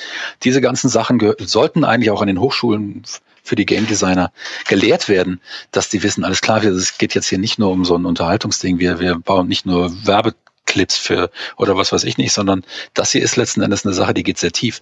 Ähm, alles das sind, uns fehlt die Terminologie, uns fehlt, äh, äh fehlt die Systematik äh, noch sage ich immer, weil wir sind noch eine junge Kunstform. Ähm, die Journalisten stellen oft auch nicht die Fragen, die tatsächlich den Kern dessen treffen, was, äh, äh, was das Spiel eigentlich ist. Die konstruieren da irgendetwas rein, wo dann der Entwickler sagt, um Gottes Willen, wie soll ich diese Frage beantworten? So sehe ich das überhaupt nicht. Ähm, viele von diesen Leuten sind natürlich auch ähm, die denken in Game-Mechaniken, die denken in stark mechanistisch ähm, und viel weniger äh, von, vom Standpunkt des Experience Design her. Das heißt, sie können letzten Endes nicht wirklich sagen, was beim Spieler genau ankommt. Ähm, alles das müssen wir lernen, damit werden die Spiele besser weil wir unsere, unsere Kunstform besser verstehen. Ähm, damit äh, werden wir die Gewaltdiskussion äh, besser führen können, so dass sie auch in die Gesellschaft hinein fruchtbarer ist. Wir werden ins Feuilleton die Spiele besser diskutieren können, so dass klar wird, warum die Spiele die führende Kunstform unserer Zeit und wahrscheinlich für die nächsten 30, 40 Jahre sein werden, in der einen oder anderen Form. Ähm, das heißt, ähm, wir werden verstehen, aber im Augenblick verstehen wir noch nicht wirklich. Wir beginnen erst, ähm, wir beginnen seit 30 Jahren zu verstehen, was Spiele sind. Und aber sie sind wie gesagt sehr komplex und es ist nicht einfach. Und auch Spiele hat äh, Filme haben eine ganze Zeit lang gedauert, bis man da wirklich verstanden hat, dass es nicht nur bebilderte Geschichten sind. Und was es bedeutet, Geschichten zu bebildern. Und zwar mit laufenden Bildern. Nicht nur mit, so wie Wilhelm Busch, mit einzelnen äh, äh Vignetten, Vignetten. Ich äh, würde gerne noch mal ein bisschen, auch noch mal in die Kerbe so ein bisschen schlagen wollen wie André, weil ich finde, dass das ein wichtiger Punkt ist, weil auch mir häufig äh, es so ein bisschen ähnlich gegangen ist, wenn man dann tatsächlich mit Spieleentwicklern, insbesondere von großen Produktionen, so wirklich über den künstlerischen Wert oder den künstlerischen Anspruch, den sie in ihr eigenes Werk legen. Und dann hast du tatsächlich Fälle, wo du dann von einem Creative Director eines großen Shooters, wir müssen jetzt keine Namen nennen, so angesprochen zum Beispiel auf das, was wir jetzt hier haben, diese ganze Gewalt, Diskussion, die Gewaltästhetik-Debatte als Antwort bekommst, it's just a game. Und ja, furchtbar, solchen, ne? Ja, mit solchen Antworten tue ich mich dann offen gestanden auch als Kritiker oder als Journalist schwierig, äh, einfach alles unter diesen Kunstbegriff zu stellen, weil gefühlt mir zu viele Leute in der Branche unterwegs sind, die selber gar nicht in, den eigenen Anspruch haben, dass das Kunst sei und den sogar in, in wie in diesem Beispiel äh, letztlich komplett negieren. Ärgert dich das? Nein. Ähm, also mich, mich ärgert die flache Antwort und was mich genauso ärgert, ist, dass dann die Journalisten nicht hingehen und den Typen nehmen und seine Füße ans Feuer halten, ähm, sondern ihn mit der Antwort wirklich davonkommen lassen.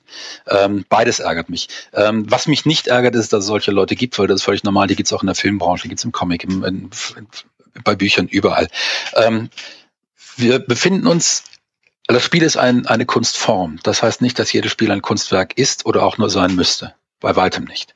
Nicht jeder Film ist ein Kunstwerk, nicht jeder, jedes Buch ist ein Kunstwerk. Die allermeisten äh, ähm, Produktionen innerhalb von Kunstformen sind rein zur Unterhaltung da. Und oft unterhalten sie nur den Autor. Ähm, das heißt, es gibt keinen Anspruch der Öffentlichkeit daran, dass etwas, das in einer Kunstform erscheint, produziert wird, auch ein Kunstwerk ist.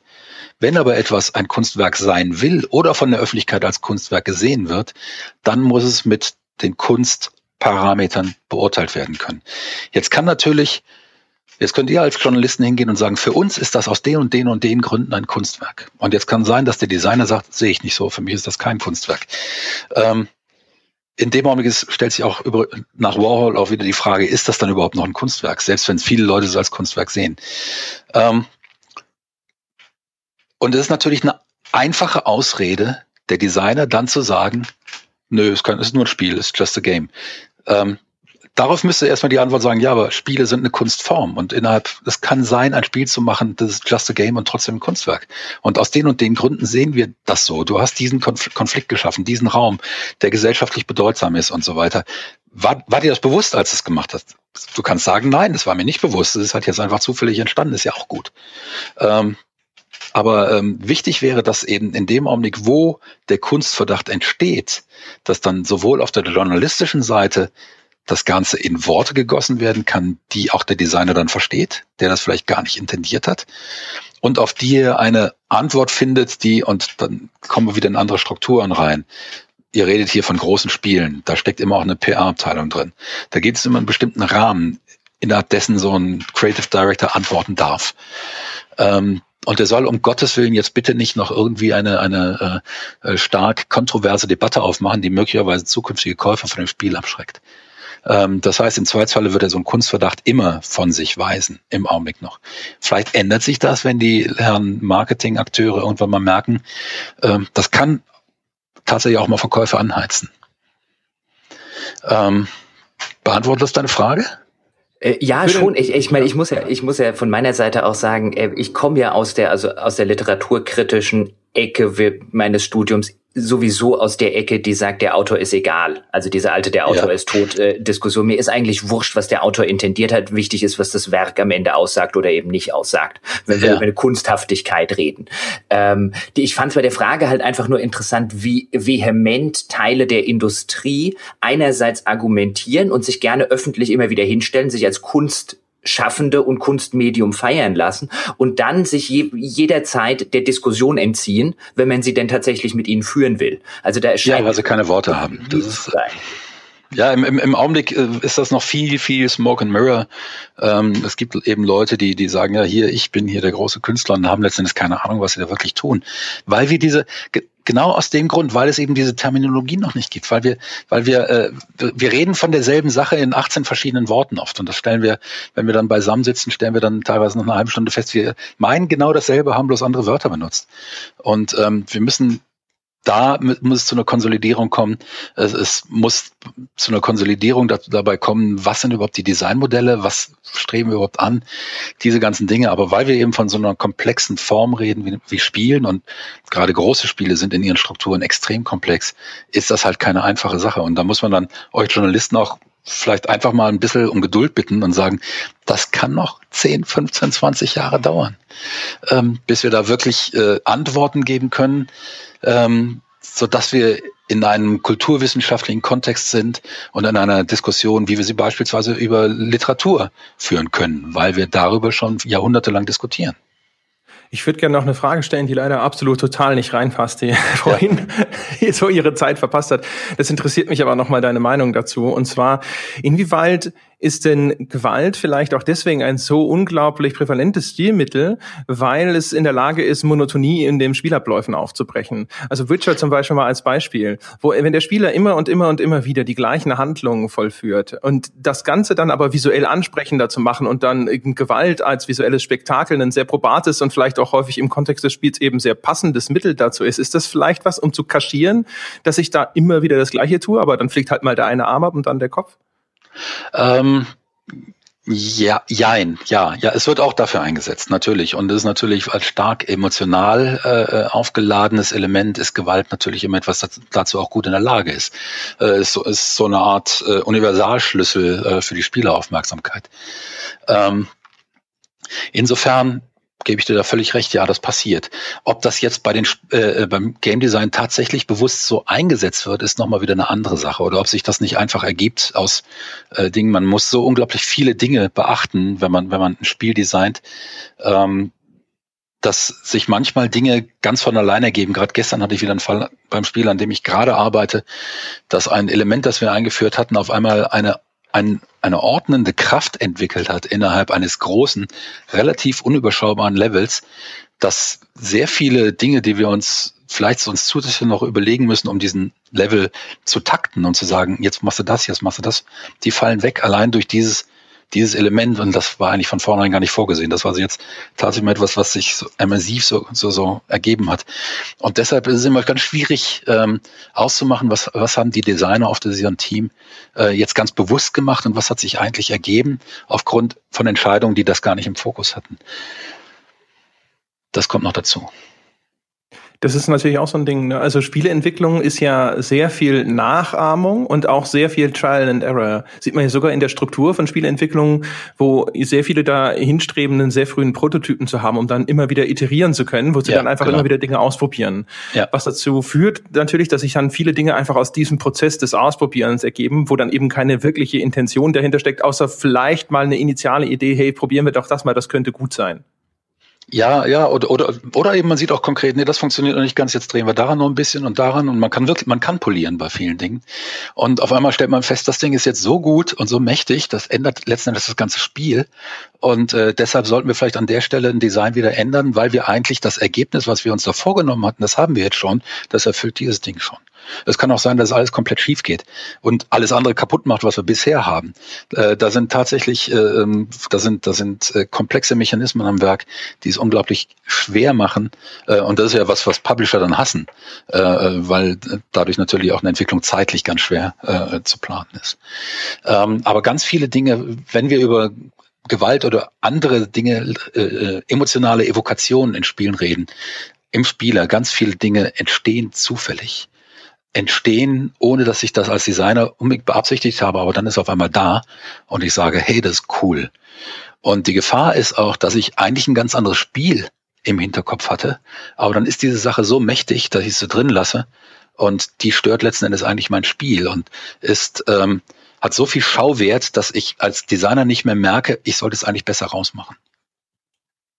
Wenn Jochen nichts mehr hat, würde ich an der Stelle jetzt so äh, nochmal mit einer Abschlussfrage den Sack zumachen Ja. Ich, ich hätte tatsächlich noch eine Sache, bevor du deinen den, mhm. den, den Sack dann äh, zumachst. Ähm, mich würde interessieren, wir haben jetzt sehr auf einer, und ich meine das gar nicht als, als Vorwurf oder abfällig, ich äh, finde sowas super, aber wir haben jetzt sehr auf einer auf einer sehr theoretischen Ebene argumentiert ähm, äh, diesen, diesen Podcast lang und ich halte das für richtig und wichtig. Aber mich würde schon mal in, schon noch interessieren und ich glaube, der, den einen oder anderen Hörer würde vielleicht auch interessieren, was wären denn jetzt so konkrete Maßnahmen, die wir deiner Meinung nach treffen müssten? Sei das jetzt, wir brauchen eine neue USK, ein neues Jugendschutzgesetz, was, was auch immer. Gäbe es denn konkrete Maßnahmen, die, wenn man, wenn wir jetzt auf einer grünen Wiese wären und wir sagen, der Wolfgang Wald darf jetzt sagen, wie es hier weitergeht mit unserer Branche, äh, was, was wäre denn so an konkreten Maßnahmen so ein Katalog, von dem du findest, das bräuchten wir, um dorthin zu kommen, wo wir gerne hinkommen würden und wo wir hinkommen müssten mit dieser Diskussion? Also das ist ein ganzer Sack voll Maßnahmen.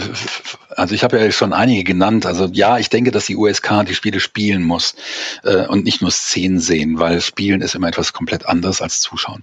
Ich äh, bin der Meinung, dass die Ausbildung äh, äh der, der Game Designer an den Hochschulen dahingehend äh, äh, geändert werden muss, dass ein stärkeres Formbewusstsein da ist und ein stärkerer ähm, äh, Fokus gelegt werden muss auf Terminologie, auf Systematik, auf Experience Design als äh, äh, Gesamtkonstrukt.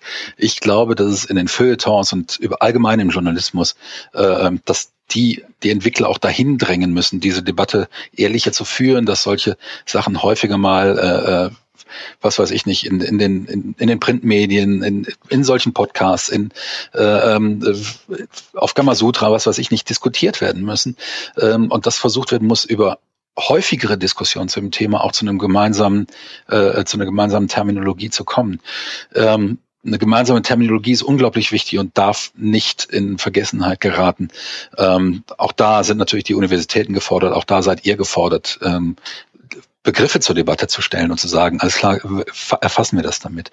Ähm, ich glaube, dass wir als Game Designer auf den Konferenzen darauf drängen muss, dass die, äh, das, ich meine, muss man auch mal mit Stefan Reichert vielleicht darüber sprechen, von, von Aruba, äh, beziehungsweise mit Tobias Kopka, der da ja fürs Programm auch mitverantwortlich ist, dass solche äh, Debatten nicht nur als gesell, nicht nur gesellschaftlich, wir bringen Politiker und, äh, und Branchenvertreter zusammen, sondern dass tatsächlich sich Entwickler zusammensetzen und diese Debatte führen, anhand konkreter Spiele Spiele.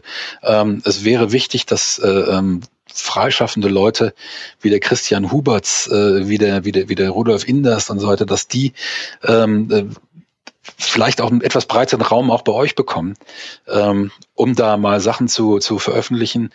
Ähm, also wie ein ganzer Sack voll Maßnahmen, der dafür sorgt, dass diese Diskussion ein bisschen mehr in den, in den Vordergrund rückt als ehrliche Diskussion, äh, dass klar wird, Gewalt kriegen wir aus Spielen nicht raus, weil dann schaffen wir Spiele komplett ab. Ähm, wir kriegen auch explizite Spiele aus Spielen nicht raus, weil die brauchen wir als äh, Ausdrucksmaßnahmen an bestimmten Stellen. Ähm, und wenn wir unter der Prämisse dran gehen und dann sagen, lasst uns doch mal die Spiele, und zwar Spiele einzeln verstehen, wie sie überhaupt funktionieren, das würde viel, viel, viel äh, helfen. Aber dazu, da müsste eben auch das Feuilleton mithelfen.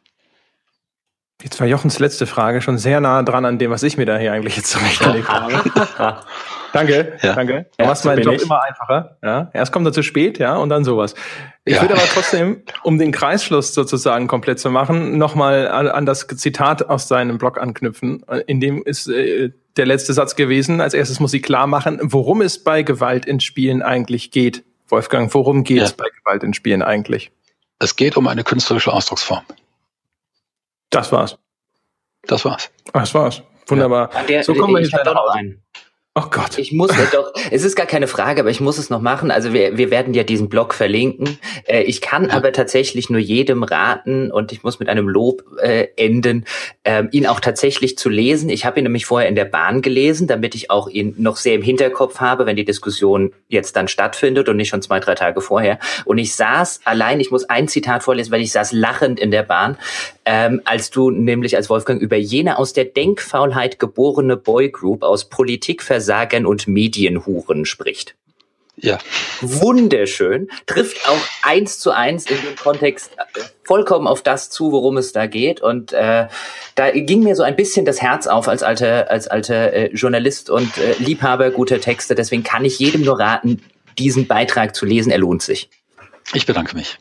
Ja, das kann ich auf das ganze Blog ausdehnen. Übrigens auch den äh, Dreiteiler ja, zu Ethik als Spielmechanismus zum Beispiel kann ich auch empfehlen. Ja, ja, ich bedanke mich für eure Empfehlung. Ja, sehr gern. Übrigens, was mir noch eingefallen ist, ja, kleine, kleine ironische Anekdote am Rande. Weißt du noch, Wolfgang, wo wir uns zum ersten Mal getroffen haben? Boah. Nee, keine Ahnung. Jetzt fragt André gleich, da haben sie unser Lied gespielt. Nein, dann wird er sich ja dran erinnern. Nein, wir haben uns getroffen beim Paintball-Spielen zu Battle Isle 4. Ach, um Gottes Willen, echt? Ja, Meine irgendwo, Güte. ich glaube, hinter der holländischen oder polnischen Grenze. Ja, ja, damals war das in Deutschland noch verboten, das mhm. Paintball-Spielen. Mhm. Ja, ja, ja, ich weiß. Beim Kriegsspielen haben wir uns. Beim Kriegsspielen, ja. Ich habe aber, ich habe aber nicht mitgespielt. Du bist nicht, in den Schützengraben? Nee, ich, ich, ich durfte nicht in den Schützengraben, weil ich ja das Spiel präsentieren musste die ganze Zeit. Hast die ganze Zeit äh, unter diesem Tarn, äh, äh, dieser, dieser Tarn. Äh, und, es, und es war brutal heiß. Ja. Es war brutal heiß, das weiß ich noch, ja, genau. Genau, da genau. war so ein Armeezelt aufgebaut, ja, ja, und dann hast du da Battle Isle 4 vorgestellt. Jawohl, so war ja, das genau. damals. Und ich habe mit jemandem von, äh, von Metro, also Mediamarkt Saturn, das weiß ich noch, haben wir zusammen in einem Team gespielt und dann zusammen wirklich in diesen, äh, diesen komischen Schützengraben gehockt. Und der erste Treffer, den habe ich auf einen kleinen Finger gekriegt. Das tat echt weh, verdammt, aber ist voll. Ja, äh, ich habe nie wieder Gelegenheit gehabt, das zu spielen. Ich müsste das echt mal, obwohl inzwischen bin ich so alt, wahrscheinlich breche ich mir dabei was. Nee, das es ist, ist um tatsächlich das, das, unfassbar das ist, spannend. Das ist jetzt schon 16 Jahre her. Ja, das ist eine ganze, ganze Ecke ist es her. Meine Güte, ja. Heute spielt man tatsächlich Laser Attack, da war neulich meine Nichte. Das scheint jetzt das, das neue Paintball äh, zu sein. Man wird nicht dreckig und es tut nicht weh. Ja, eben. Ja. Und dadurch geht natürlich sofort ein bisschen Reizflöten. Also sobald du erstmal gemerkt hast, dass es weh tut, wenn du getroffen wirst, steigt die Spannung erheblich an. Und wenn du dann da hängst in irgend so einem Wald, ja, irgendwo hinter der Grenze sozusagen, und überall diese Paintball-Kügelchen explodieren, die dann in so kleinen Farbwolken oder sowas, das ist ein total faszinierendes Erlebnis gewesen, muss ich sagen. Ich habe seitdem nie wieder Paintball gespielt, hatte nie wieder Gelegenheit dazu, aber das war echt äh, ziemlich cool. Bestimmt, das, das stimmt gar nicht. Ich habe nochmal Paintball gespielt, hinterher mit meiner Crew von Krawall einmal, richtig. Ah, ja. Gut. Ja, das Spiel, das Spiel war ja leider nicht so cool, da hatten wir viel zu wenig Zeit, das zu entwickeln. Aber das ist eine andere Geschichte. ja, für einen oh, anderen. Jetzt wird's wieder interessant. Meine Herren, ja, gut. Ja. Ich sag vielen Dank, Wolfgang, dass du da gewesen bist. Äh, ich bedanke mich für die Einladung. Wunderbar, ja, alle meine Hoffnungen wurden erfüllt. Meine Wunderbar. Damen und Herren, ich äh, bedanke mich auch da draußen bei euch beim Zuhören. Falls ihr uns was Gutes tun wollt, ihr wisst, was zu tun ist, auf iTunes äh, wartet darauf äh, ein Podcast, ein einsamer kleiner Podcast, nämlich unserer, dass ihr eine 5-Sterne-Bewertung abgebt. Oder noch besser, ihr unterstützt all unsere Weltherrschaftspläne auf Patreon. Da kann man den Podcast finanziell unterstützen, ab einem Dollar aufwärts im Abo. Und für 5 Dollar spendet, kriegt inzwischen sogar zwei exklusive Formate. Ja, und ab einem Dollar gibt es eins, nämlich das Retro-Format auf ein Alt Bier und im anderen Fall gibt's noch oben drauf das Format mit mir und Christian Schmidt, zehn Jahre klüger. Das erscheint am 10. August wieder. Ansonsten wie immer der Verweis, geht ins Forum auf gamespodcast.de, um euch dort tiefgründig über Computerspiele zu erhalten. Ich danke fürs Zuhören. Wir hören uns nächste Woche wieder. Bis dahin.